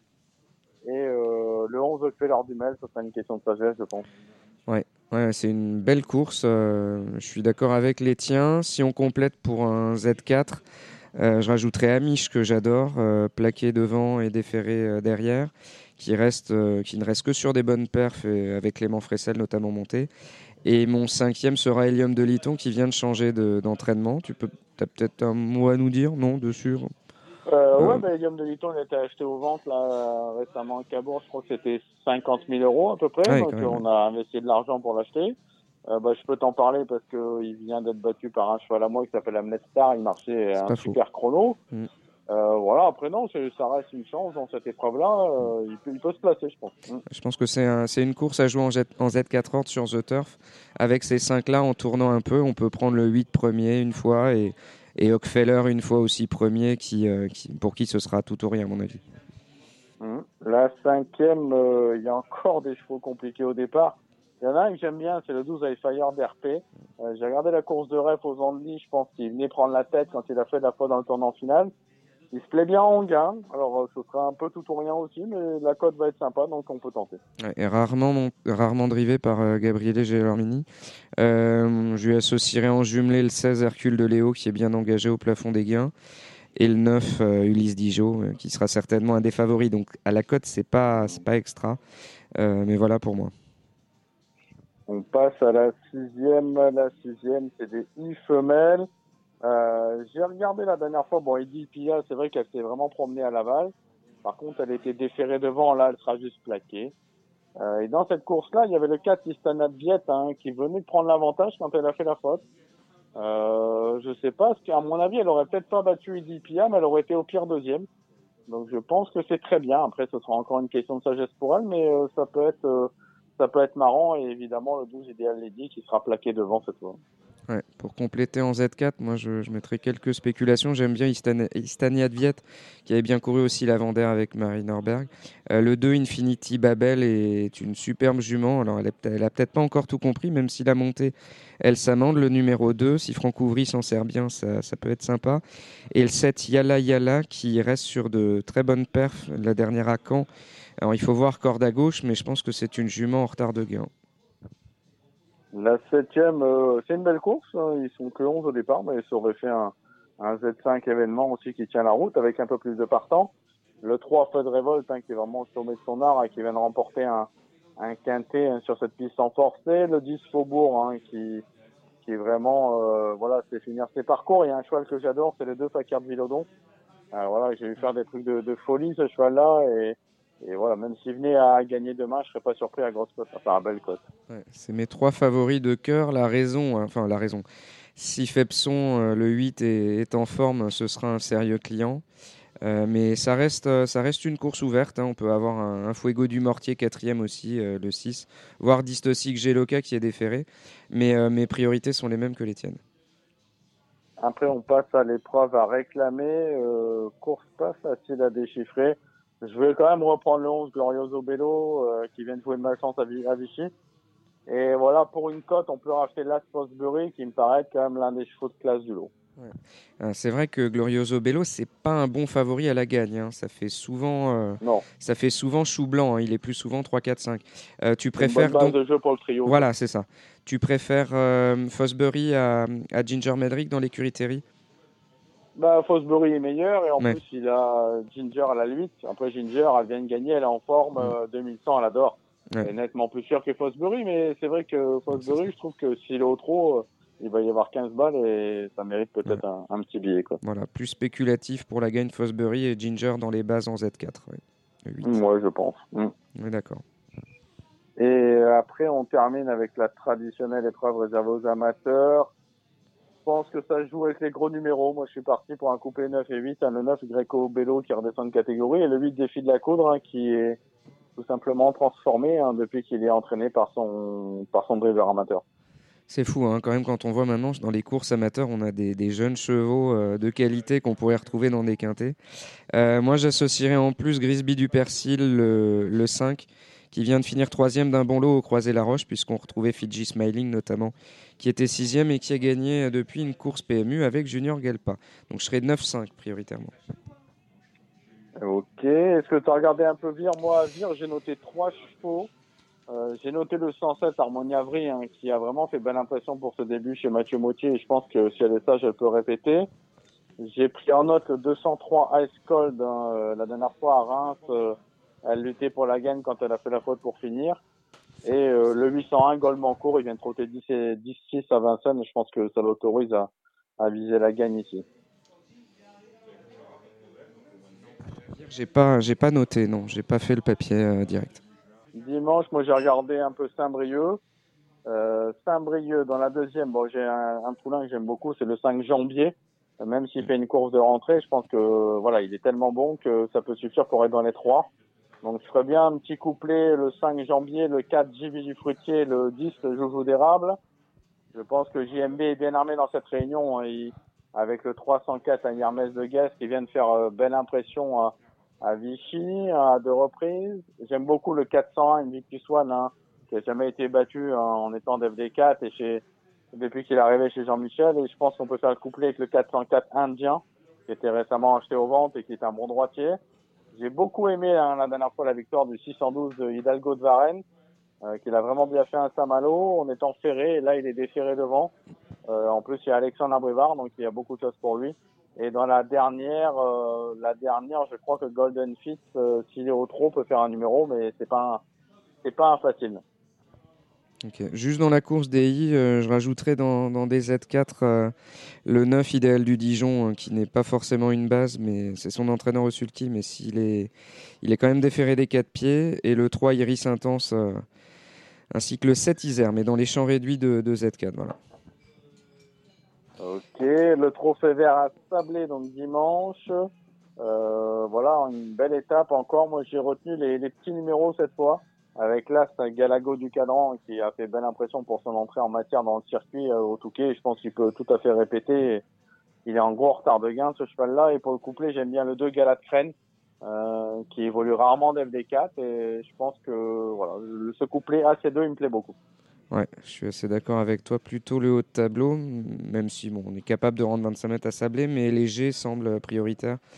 On pourra rajouter dans des combinaisons le 4 Godéo et le 5 Grande de Ranchy, l'écurie de- d'Emmanuel Varin, qu'on salue. J'espère qu'il va mieux. Euh, fait feu de tout Il bois. va mieux, et- il va mieux. Il Je va l'ai mieux. vu, euh, Ok. Je l'ai vu aux courses, euh, une reprise, enfin une à deux reprises, il, il a l'air d'aller bien. Manu, c'est c'est un guerrier. Ça marche. ouais. Grande de Ranchy, c'est. Je pense que c'est c'est amusant pour les cotes. euh, euh, derrière le, le bon favori qui est Galago du Cadran, un cheval en, en gros retard de gain, très estimé par son entraîneur.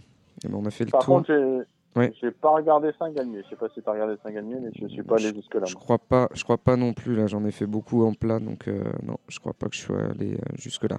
Et ben, Bon, eh bien alors, on a merci. fait le tour de la question. Et ben voilà, on a fait le tour, donc on, on va se retrouver. Euh, Tu nous dis juste un mot là sur, euh, je crois que j'ai vu sur Facebook que tu avais une collaboration là avec la famille Terry. c'est au niveau Ouais, de quelle on écurie? Alors, on va monter une écurie de groupe avec euh, Patrick et, et Cédric Terry. Euh, voilà, une écurie hein, dans laquelle le but est de démarrer avec euh, avec trois chevaux. Donc, on a un, une départ sociale de l'écurie qui est la part est à 3000 euros. Et le but, c'est vraiment de créer une écurie hein, qui euh, qui va aller crescendo. Euh, voilà, avec les gains des chevaux, on va réinvestir les, les premières années afin de monter un petit peu en, en gamme et en nombre de chevaux. Et puis, et puis après, voilà, c'est une belle aventure. L'avantage avec euh, l'écurie c'est qu'on peut avoir des, des partants euh, partout en France.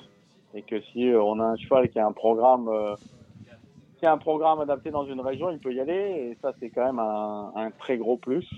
Donc, euh, on a déjà une dizaine de, de personnes intéressées par le, par le concept. Donc, euh, on va continuer un petit peu à, à prospecter. Et puis voilà, si les personnes sont intéressées, hein, qu'elles qu'elles n'hésitent pas à venir me contacter en, en message privé. Je répondrai à toutes les questions. À toutes les questions, vous donnerez toutes les bonnes réponses. Et ça vous ah, il, y a, il y a des dollars qui pétillent dans les yeux de, de Thibaut Ackerman, euh, mon cher Alex. Eh ben, Thibaut, il peut, il peut m'appeler pour acheter. Et voilà, et on vous répondra, voilà, en premier. Vous pouvez y aller parce qu'il est blindé en ce moment aux courses, euh, il cartonne. C'est extraordinaire. Euh, bah écoutez, merci. Nous allons maintenant passer à la partie galop avec euh, notamment le Grand Prix de Saint-Cloud. Avant la belle réunion, avant la belle réunion de Saint-Cloud euh, dimanche et notamment euh, le Grand Prix, nous avons un programme cantilien en semi-nocturne. Il va y avoir du monde sur l'hippodrome, je le vois d'ici. Un pénétromètre qui devrait euh, indiquer bon souple entre 3 et 3-3. Euh, réunion très alimentaire, mon cher Benjamin. Euh, oui, non, il y a quelques courses pas mal, notamment la troisième, une listed où il y a des bons chevaux, mais bon, une réunion alimentaire. On commence la première avec un Z4, 16 au départ, c'est un handicap de catégorie. Pour des euh, chevaux de 3 ans, euh, l'eau extrêmement homogène, on est sur 6 livres hein, sur, euh, sur au niveau de l'amplitude. Ouais, c'est des 3 ans, des chevaux, certains ont dû être préparés pour ce genre de course, donc on va les découvrir à cette occasion. Et effectivement, j'aime trois chevaux qui n'ont jamais couru handicap encore. Le numéro 9, euh, Maïbel, qui vient de bien courir deux fois en province. J'ai des bons bruits là-dessus. Euh, le numéro 4 d'Arab Gir, que je trouve bien placé au poids. Et j'ai un petit bruit sympathique sur le cheval de Jean-Pierre Carvalho, la pouliche, qui est le numéro 11, Caslana. Cassana. Euh, à ce sujet-là, bravo pour Nina Gina hein, la semaine dernière. C'était moi ça? Non, c'était Cédric, mais vous l'aviez pointé. Oui, d'accord. Vous aviez tous les deux pointé le même. Cédric, euh, Oui, Philippe, oui, on oui, salue. oui, Euh, oui, c'est Nina vrai. Gina. Et, euh, oui. vous avez dit à Cédric, tu es. C'est vrai, c'est vrai, J'ai j'avais pointé le même. le même. Vous étiez Ouais. à deux sur, euh, sur le rôti. Et Cédric a récidivé, euh, même si le terme est impropre, le lendemain en donnant le gagnant de la dernière, euh, je ne sais plus où c'était. Les gens étaient contents sur les réseaux Bon, sociaux. tant mieux, tant Vous avez mieux. quelque chose dans la première, euh, Thibaut? Bah, moi, j'oublierai pas quand même pour une des quatre premières places le 1 de Jordan Baker parce qu'il est euh, irréprochable et les boutins qui courent à très peu de jours d'intervalle font l'arrivée. Bon, Euh, Matt? Euh, moi, je vais partir sur euh, le numéro 4 d'Arab Gir. J'aime beaucoup les euh, jeunes euh, pensionnaires de Francis-Henri Graffard, associés à les abeilles. Je trouve que c'est pas mal. D'autant plus qu'il reste sur une victoire. Pour moi, c'est ça peut être une surprise dans les quatre premiers. Moi, j'en ai plein le dos de voir des Z5 à 10. Voilà, j'en ai plein, je vous dis quand même. Euh, je veux dire, on n'est pas des mange-merdes. Hein, quand on gagne de l'argent en course, on veut gagner du vrai argent.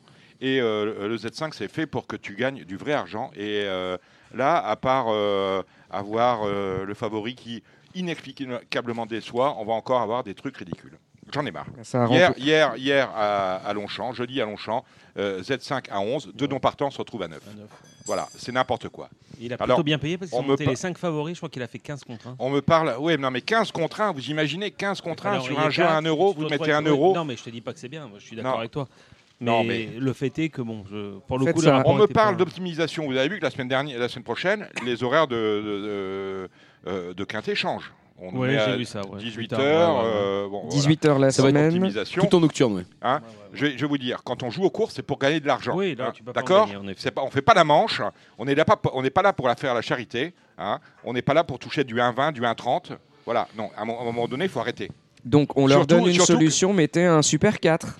Enlevez le mini multi, enlevez le pic 5. Voilà, si C'était des courses sur Voilà. lesquelles on avait des classiques Moi, je tiercés sais pas. à Je une sais époque. pas si, hein, si je veux Mettons gagner de l'argent, je veux un cartes. Z5 sur. euh, D'ailleurs, on a peut-être un, on a peut-être un, un- un Z5 sur euh, sur The Turf. Au PMU, en tout cas, on n'a pas de Z5 sur la première.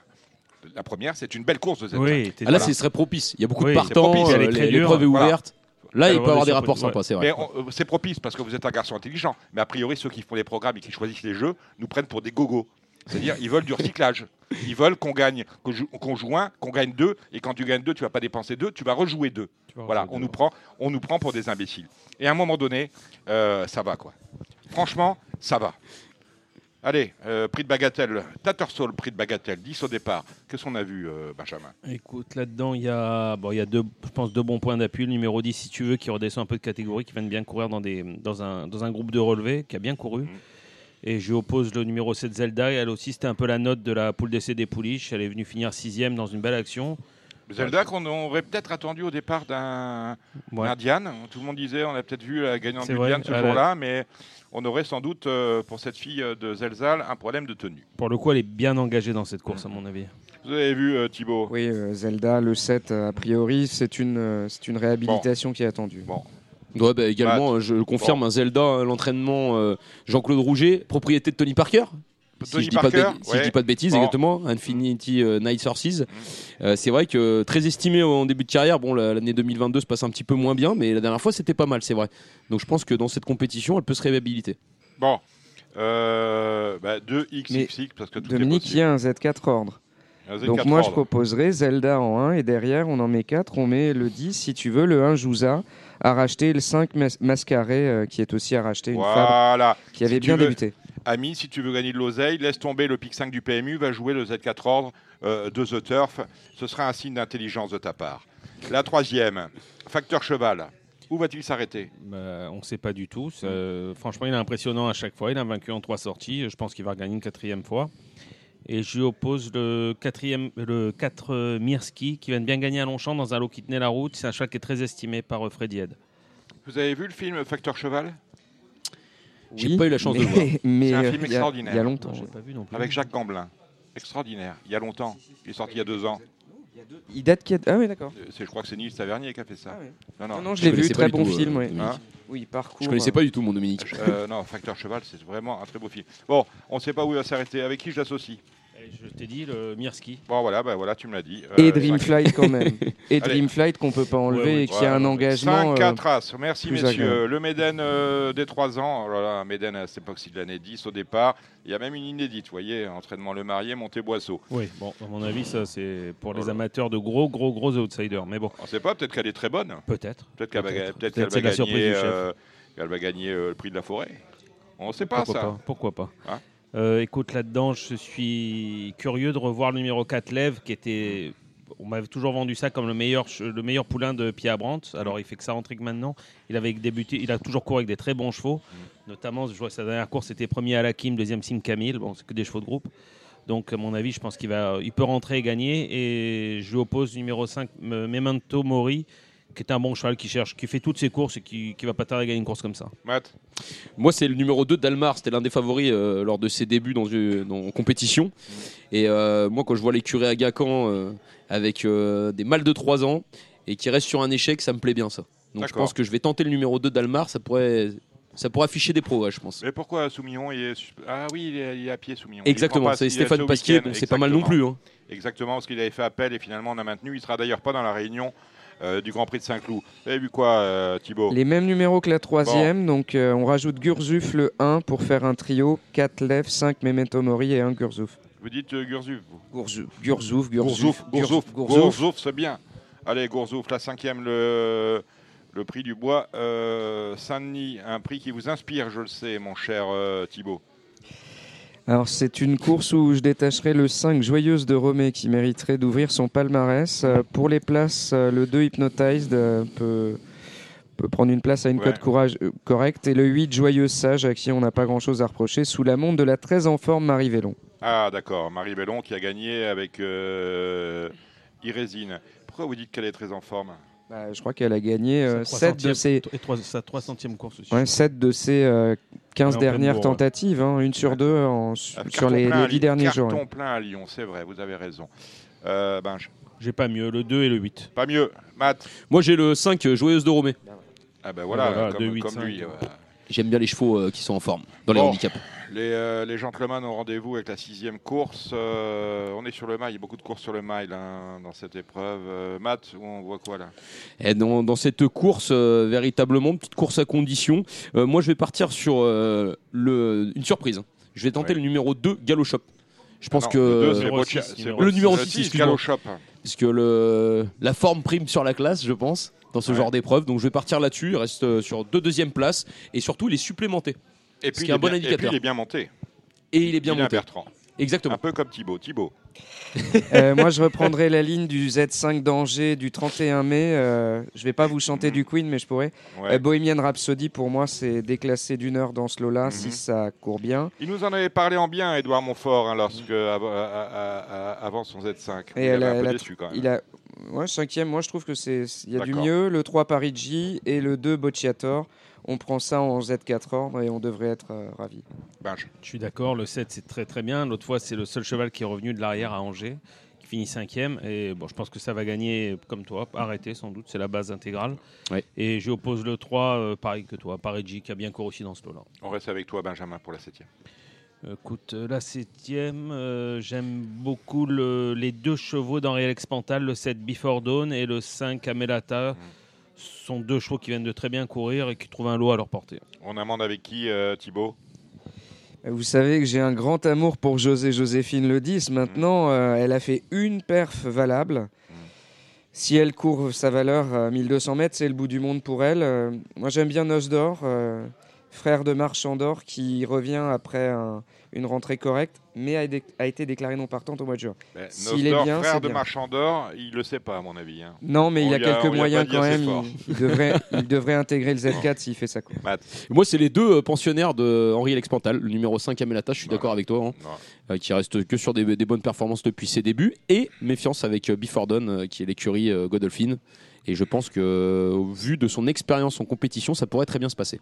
Allez, Avec cette femelle de on trois ans. finit avec une classe 2 pour les vieux, les vieux et les vieilles. Non, les vieux d'ailleurs. Non, non, il y a, ben, il y a que des- il y a il a que hongres. hein. C'est vraiment... euh, bon, Des vieux tontons. Benj. Ouais, non, mais c'est un bon lot quand même. Euh, J'aime bien le, le 2 Toutobem qui vient de courir dans une très bonne euh, listed sur ce parcours. C'est premier Berneuil, euh, deuxième Sueza. Et qui n'a pris qu'un kilo. Et qui n'a pris. Ah, ça, Et vu. qui n'a pris qu'un kilo, oui, ce qui est, ce Non, qui est c'est un- handicap, là. hein. Là, c'est pas Non, non, mais la dernière fois, sur Ah, une j'ai- listed race où il termine à Ouais. une demi-longueur ou très, trois quarts, couru. Mais là, pour le coup, c'est et il est, enga- alors, il est engagé handicap. dans un Z5 événement, il est Ah, possible. supplémenté déjà, Ah bon? euh, début juillet, euh, je crois le 7 juillet. Donc, je... Ah oui. Est-ce qu'il pourrait prendre du poids s'il gagnait cette Non, mais- course il Si- peut pas gagner, là. Je s'il pense gagne, pas pourra qu'il pas peut courir. gagner. Il ne pourra pas la ne courir. pourra pas la courir. Mais bon. Mais sur sa dernière course, normalement, c'est la euh, première Go chance. La Atletico, première peut-être un peu déclassé là-dedans, non Le- bon, il est un peu décevant cette année, même- même s'il court bien à chaque fois. L'autre fois, il est pulvérisé par Fang, qui recourt là d'ailleurs demain. Ouais, je serais plus fan que, Et- que Go Atletico pour la gagne derrière. Le seul truc de Fang, c'est qu'il est peut-être moins confirmé sur 1200 mètres. C'est plus un cheval de 14, mais moi, c'était mon deuxième cheval après tout au même, c'est- c'était Fang. On va se paxer. hein. Mathieu. Ouais, moi, je crois que j'ai j'ai rien à aj- à ajouter. Les collègues euh, ont bien fait le travail. C'est vrai que moi, j'aime bien Fang. Fang. Bon, vous Avec aimez deux bien victoires Fang. consécutives euh, Très bien. en 2022, c'est bien. Ok. Euh, bon, ben je regarde. euh, ça, c'est fait. Maintenant, on va aller à Saint-Cloud. Alors, Saint-Cloud, dimanche. bah, Euh, le terrain sera quoi? Sera bon. Hein Ouais, ouais, il fait Ouais, beau, voilà. hein. Allez, on va attaquer tout de suite avec le handicap des Hauts-de-Seine. Euh, en- en- voilà une belle course. 16 au départ. Voilà. Alors j'ai croisé un ami hier qui m'a dit euh, il y a un penalty, Breath of Fire. J'ai dit ah bon, bon peut-être avec le 16 à la corde, pourquoi pas finalement. Et euh, on a Panjaman aussi, mais euh, un autre ami m'a dit ah, il va faire l'arrivée, mais il va pas gagner. Alors, je- au, to- au total, euh, C'est marrant, tu viens de citer mes deux favoris. Ah, c'est il bon, il m'en manque un et euh, j'ai le troisième favori. Quel est mon troisième favori à votre avis? Santazou, sans doute, non? Le 3 Non? Non, non, che- un cheval qui mériterait d'en gagner un et qui devrait plus courir dans, ce, dans ces courses-là. good question, non. Non. C'est Baratin, le 8. Ah oui, Baratin, je l'ai aussi. Parce donc, que ouais. mais si c'est peut-être lui pas fait assez- sa c'est course- peut-être pas assez lourd, non? Moi, je vois, je vois. La Baratin, dernière fois, je vois un c'était pas cheval de assez terrain lourd sur lourd. 2000. Ouais, il est, Moi j'aime il est bien mieux- Baratin aussi, je suis d'accord avec Il toi. est mieux en terrain très très souple, mais euh, la dernière fois sur 2100, il court bien mieux que, ce- que le classement indique. Et si la jument de la course était Calacanta Ah, je pense qu'elle a plus aucune marge. 35, Aucune marge. corde à Elle peut droite. prendre une place, je pense, mais elle gagnera pas. D'accord. Bon. Il a trois représentants, hein, Stéphane Vattel, je crois, dans ce quintet. hein. Alors, effectivement, il a Baratin, il a Baratin, Pan. Rocks et il a Flying Beauty. Ouais, c'est ça. Ah. Alors, les deux autres euh, font une rentrée ou restent sur une chute. euh, c'est c'est quand même un peu gênant de, de voir une réhabilitation. Et Bannon Rock, je pense que c'est mieux sur 3000 mètres que sur 2004. aussi. En tout cas, c'est un, c'est un Z5 qui va payer, je pense. Oui. Ah là, ça va être très rémunérateur, je pense. Zarika, ça vaut quoi? Non. Non. non. Bon. Combermer, ça peut prendre une place à Bellecote, peut-être le 15. Ça peut être Combermer, je voyais, je voyais un cheval de terrain lourd à la base, et finalement, la dernière perf, c'est du bon terrain. Les Ouais. deux derrière. euh, Après, il y, a- il y a des points d'interrogation sur. euh, bon, Mikado fait sa rentrée. Alors, est-ce qu'il y a eu des infos Il a été euh, pénalisé? Non, je, je sais pas. Il- On ne sait pas. Parce que si Mikado euh, a une nouvelle bonne course, il peut se placer. Et Good Question descend de catégorie le 1. Mais il est un peu décevant cette année. Mais il est un peu décevant. euh, il est Bah, décevant, mais, euh, moi je suis pas trop d'accord avec ça quand même. Il fait quand même, il prend pas mal de, de place il sur le prend des podium. places, mais dans des courses de 5 partants. Quand tu finis troisième, l'autre fois il a fini à 7 longueurs du deuxième, je crois. Ouais. C'est pas. c'est- D'accord. C'est pas. Tu vois ce que C'est je veux pas- dire, ouais, c'est ça. pas- Puis là, Mané va devoir. c'est- Quand tu attaques à nouveau des quintés, 16 partants. Ouais, des gros handicaps, c'est il faut, se mêler à la lutter. foule. Ça fait longtemps qu'il a pas lutté. Pourquoi pas hein, C'est bon. Moi j'aime bien Ça, Question. Moi, mon quatrième après 4-6-8, ce serait peut-être quand même le 7 Srifran, Srifran Logrin, euh, qu'il faut racheter sur sa dernière ouais. perf. Ça s'est pas bien goupillé pour lui et il est mieux corde à gauche. En plus, il y aura une surcote puisqu'il n'y aura pas Christophe Soumillon. Et ça peut être euh, une- un bon quatrième point d'appui. Voilà. Écoutez, Vous, vous savez euh, à peu près tout rien à ajouter, matin, non On a tout dit. Hein. Moi, Good Question, hein, je, vais, je vais tenter le coup. Bon, les 7 longueurs, c'est vrai que mon un peu refroidi. mais, mais je pars sur Good Question et euh, la petite surprise, Baratin. J'aime beaucoup ce cheval qui est très confirmé dans les gros handicaps quintés et ça, ça, ça fait plaisir. On a dit course à 5 tours, on commence avec la première. C'est le prix Épinard. Et Épinard. On est peinard. et- et on est peinard. Avec Zaliva, ça me semble bien sur 1300 mètres. euh, L'entraînement de Yann Barbero Binge. Euh, le Axe d'Avalia, Ouais. oui, l'autre fois, elle était non partant dans le prix du bois. Je pense qu'elle a, elle a fait un peu la folle dans les boîtes. et- Oui, oui, elle était juste, juste derrière les boîtes. Juste hein. derrière les boîtes. Et elle était très jouée, il y avait 7 contre 1. Bon, je pense qu'elle va faire, elle devrait faire l'arrivée. Et je lui oppose numéro 5, Lady Frasquita, qui est une pouliche qui est en plein progrès. Euh, L'autre fois, c'est très bien sur ce parcours. Euh, Elle va pas tarder à gagner une course comme ça. Donc le 5, hélas, En plus, chez Mauricio Delcher Sanchez, je regarde ce que les chevaux sont, sont bien sur les cours de vitesse tout le temps. souvent. Puisque vrai. euh, Ah, vous regardez ses performances sur euh, 1002, 1003, Ouais, ouais. 1004, 1006. Après, j'ai pas regardé, mais je veux dire, dès qu'on est sur la vitesse, Ouais, euh, il est très très fort. il est très très fort. Ouais. Pas mal. Euh, moi, j'opposerai à ces deux précités le 2 Bozo, qui a été malheureux la dernière fois, euh, auteur de très bons débuts. Et pour Bozo n'est pas un clown. hein. C'est pas non plus Bono. Euh, et je compléterai pour un Z4 Horn avec le 6 Showway qui ne reste que sur des bonnes places. Matt, t'as vu quelque chose? Non, bah Axe Davila, hein, je... vu ce Sœur qu'elle deux. montre en compétition, Sœur Axe 2. d'Avali. je reste sur Axe Davila, le numéro 1. On a une course inédite, des deux ans, euh, des mâles et des femelles. Là, c'est la foire d'empoigne hein, quand même pour pronostiquer. hein. Euh, je sais pas. On a Comme moins- dirait Cédric Philippe, l'absent, quand on ne sait pas, dans ce genre de course, mieux vaut s'abstenir. Ah, Bah, moi, c'est ce que je vais faire. On, on parle juste des origines un tout petit peu. Oui. Alors, les Quelque meilleures chose origines sont chez les femelles. Euh, le 8, sœur de Beautiful Heroine et de Marquant. Alors, Marquant, c'est un peu plus récent. Le 9, sœur d'Albert Bridge. Alors, c'est pas les, c'est pas les mêmes. hein. Euh, chez Francis-Henri Graffard, moi, j'aime beaucoup les, les femelles en général. De Francis-Henri Graffard. Et le 7 est le frère Beautiful Sky et le frère de Paris Jim. Mais il doit être euh, assez tardif, comme beaucoup de Que Que membres de la famille. celle, que celle de Francis Henri Graffard. Donc. Les femelles de deux. Ah oui, Non, il vous avez dit que beaucoup les dernière, on a femelles. fait- oui. Vous avez marqué un temps. et de Francis-Henri Graffard. Ça doit être Celui subliminal, celles qui, celles qui nous écoutent vont être déçus. À un moment donné, ils vont dire, ah, et ah, bon. Vous voyez Je vais en rajouter une comme ça, mais je sais rien du tout. Le- comme, mais le, je vois que Christophe Ferland a débuté des bons deux ans. Et s'il vient débuter une femelle de Guy Pariante qui, aime- qui déteste ne pas faire l'arrivée quand il vient parier un dimanche à Saint-Cloud, avoir tout le monde euh, dessus, le 8 Zara Ouais, Blue. c'est ça. Zara Blue, Mais- la fille d'Arak. C'est la sœur de Beautiful Heroine. je pars un peu de- du même principe que toi. Moi, ce que, ce que j'aime bien, c'est que je regarde tout le temps les pensionnaires d'André Fab quand ils débutent. Mhm. Parce que je trouve qu'ils ont une réussite impressionnante. Donc pourquoi pas le numéro 5, Mant Tambor Classe 1 dans la troisième avec des, euh, des 3 ans, 7 au départ. Et ça va vous plaire, euh, Thibaut. Il y a un Z4 ordre, Benjamin. Vas-y, si tu veux. Alors moi je sais pas, j'ai un truc à la con là. Ah, c'est ouais, le vas-y. 5, Je suis c'est le 5 Plectrophane bleu. Mhm. J'ai revu sa course Mhm. à Orléans. Alors pourtant ils partent à l'élastique. Il y a Et j'ai vu, un- Orléans. et j'ai vu un truc. Et un je le vois. Et je le vois courir une deuxième cla- course, une classe 1, avec Christiane Desmureaux. Je me dis, bon, pour battre euh, les favoris, mais j'ai pas non plus été impressionné par les, les deux favoris qui seront certainement le 1 et le 2. Donc Ça pourquoi pas ce favoris. 5 Plectrophane bleu? Écoute, Ouais. Moi, je vais être beaucoup plus classique. Moi, je vois le 2, hélas, en effet. Mais bon, pourquoi pas hein Tout peut arriver. On ne sait pas. Tout peut arriver. T'as vu quelque chose, là- euh, euh, Matt? Non, ça, euh, rien de plus. Bon.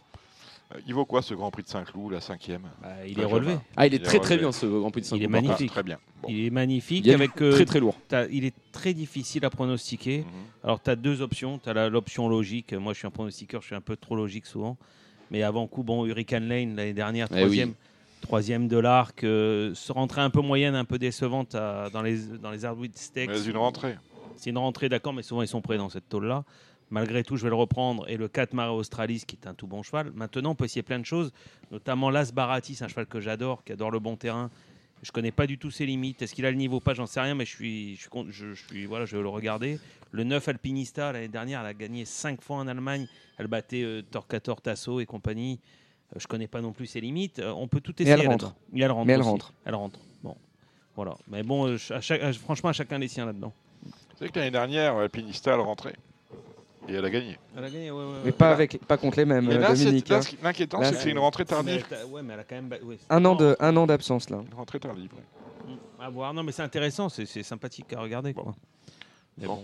Matt, t'as vu quelque chose? Bah non, mais euh, il a tout bien résumé. Moi, c'est euh, Hurricane Lane, évidemment, Mhm. Et Marée Australie, euh, qui, euh, Voilà, ça, on ouais, entend qui pas. non. marche sur l'eau tout le temps et Ouais. qui est très confirmé à ce niveau. Donc.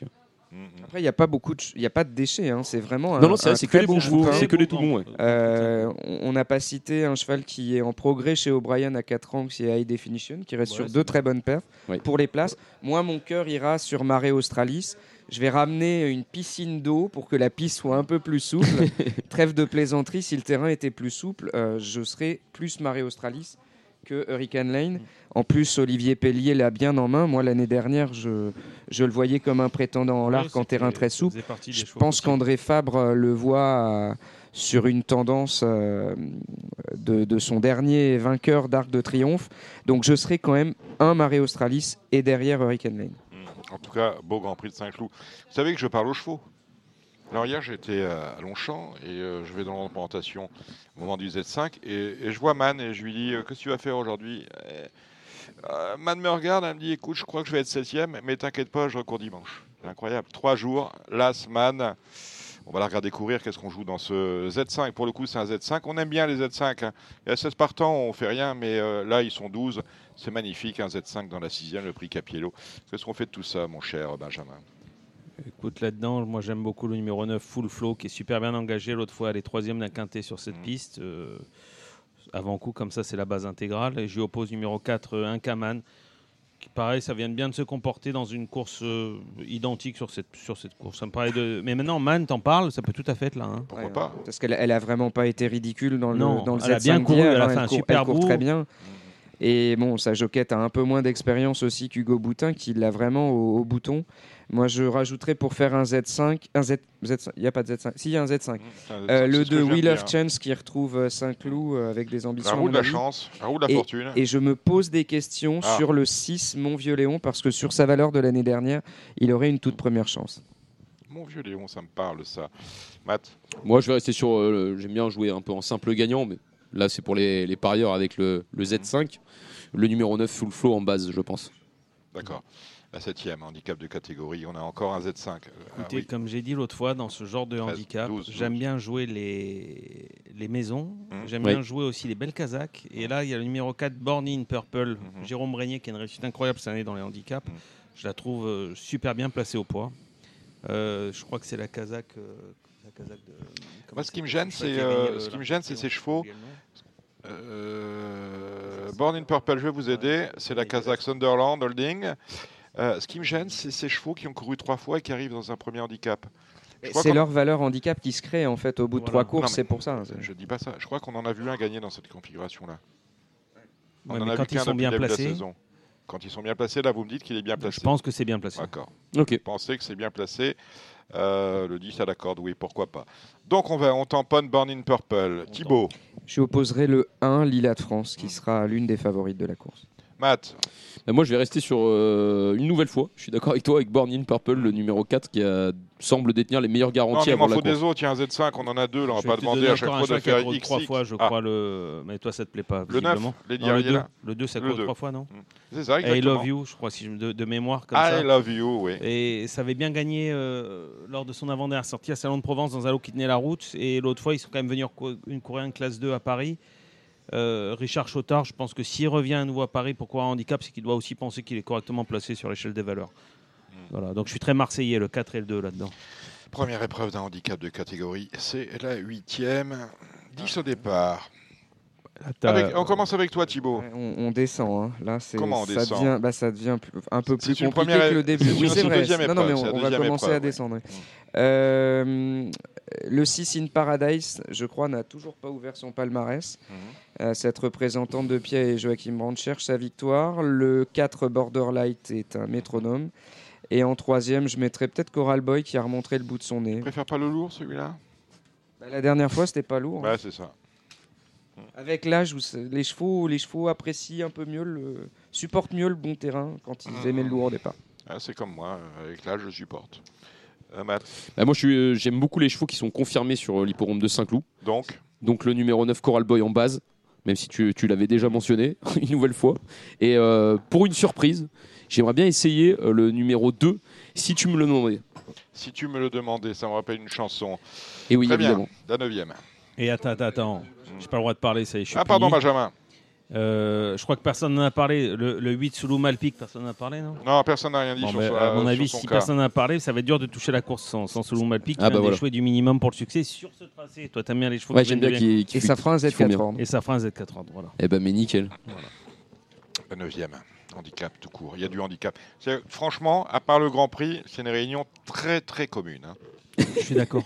Mais C'est vrai que le. Grand Prix est magnifique, cela dit, donc Oui, ça voilà, rattrape on, a, on un magnifique groupe 1. Le reste, c'est vrai que c'est un peu. Ça fait longtemps qu'on n'a pas eu un Grand Prix de Saint-Cloud de ce, niveau-là. ouais, ouais, Je suis d'accord. Bah là, elle est très dure. C'est des, ça, c'est des fameux handicaps où tu as de très bons chevaux. C'est les handicaps fermés là pour les chevaux qui ont Mm. couru des classes 1 ou des classes 2. Euh, donc tu as des chevaux de, de qualité. Moi, j'aime bien le 7 euh, Antelope Canyon qui a des bonnes lignes. euh, 38,5 de valeur, ça me paraît être correct. Et j'y oppose Bevan qui vient d'être troisième du prix des épinettes. Pour le coup, c'est- voilà, c'est un cheval qui a prouvé qu'il était à sa valeur. euh, donc euh, le 7 et le, le 8. D'accord. Je passe celle-là. Moi, j'ai tenté le numéro 7, Onemoon. C'est vrai que la dernière C'est fois, euh, Non, c'est pas le 7. j'ai dit une Honey- bêtise. c'est- Honeymoon, C'est c'est. pas dans Ah, c'est celle-là. dans la 10. C'est pas en Ah. C'était mon chocolat, t'as c'était mon sauté. chocolat de la Réunion. Ah, on, on y viendra. Euh, Désolé. T'as sauté la course. Euh, on est dans- sur la neuvième, J'aimais bien. euh, Matt. Et bien sur la 9 on va peut-être faire confiance au numéro 6, Hypoténus. L'entraînement de Carlos Lafont-Parias, je trouve que c'est très très bien, ça reste sur une belle victoire. Et normalement, ça semble être en mesure de, de pouvoir confirmer. Il y, a beaucoup, il y avait de la marge la dernière fois. Très bien. Euh, ben voilà, la dixième, on va commencer avec toi. T'as as le penalty de la dixième. Eh ouais, non, j'aime bien. T'as les clés de l'hippodrome. Non, j'ai les clés de l'hippodrome. Bon, je ne l'ai pas touché la dernière fois, donc euh, j'aime bien insister sur les chevaux. J'aime bien le numéro 7, Onemoon, Dominique. Honeymoon. Ouais, qui avait euh, terminé 8 la dernière fois. C'était pas si mal. Il y avait 16 partants Ouais. sur cet hippodrome de Saint-Cloud. Et, euh, et je pense, elle était déjà très en vue. Ça, j'aime beaucoup. Il y avait des, euh, des bruits favorables Mhm.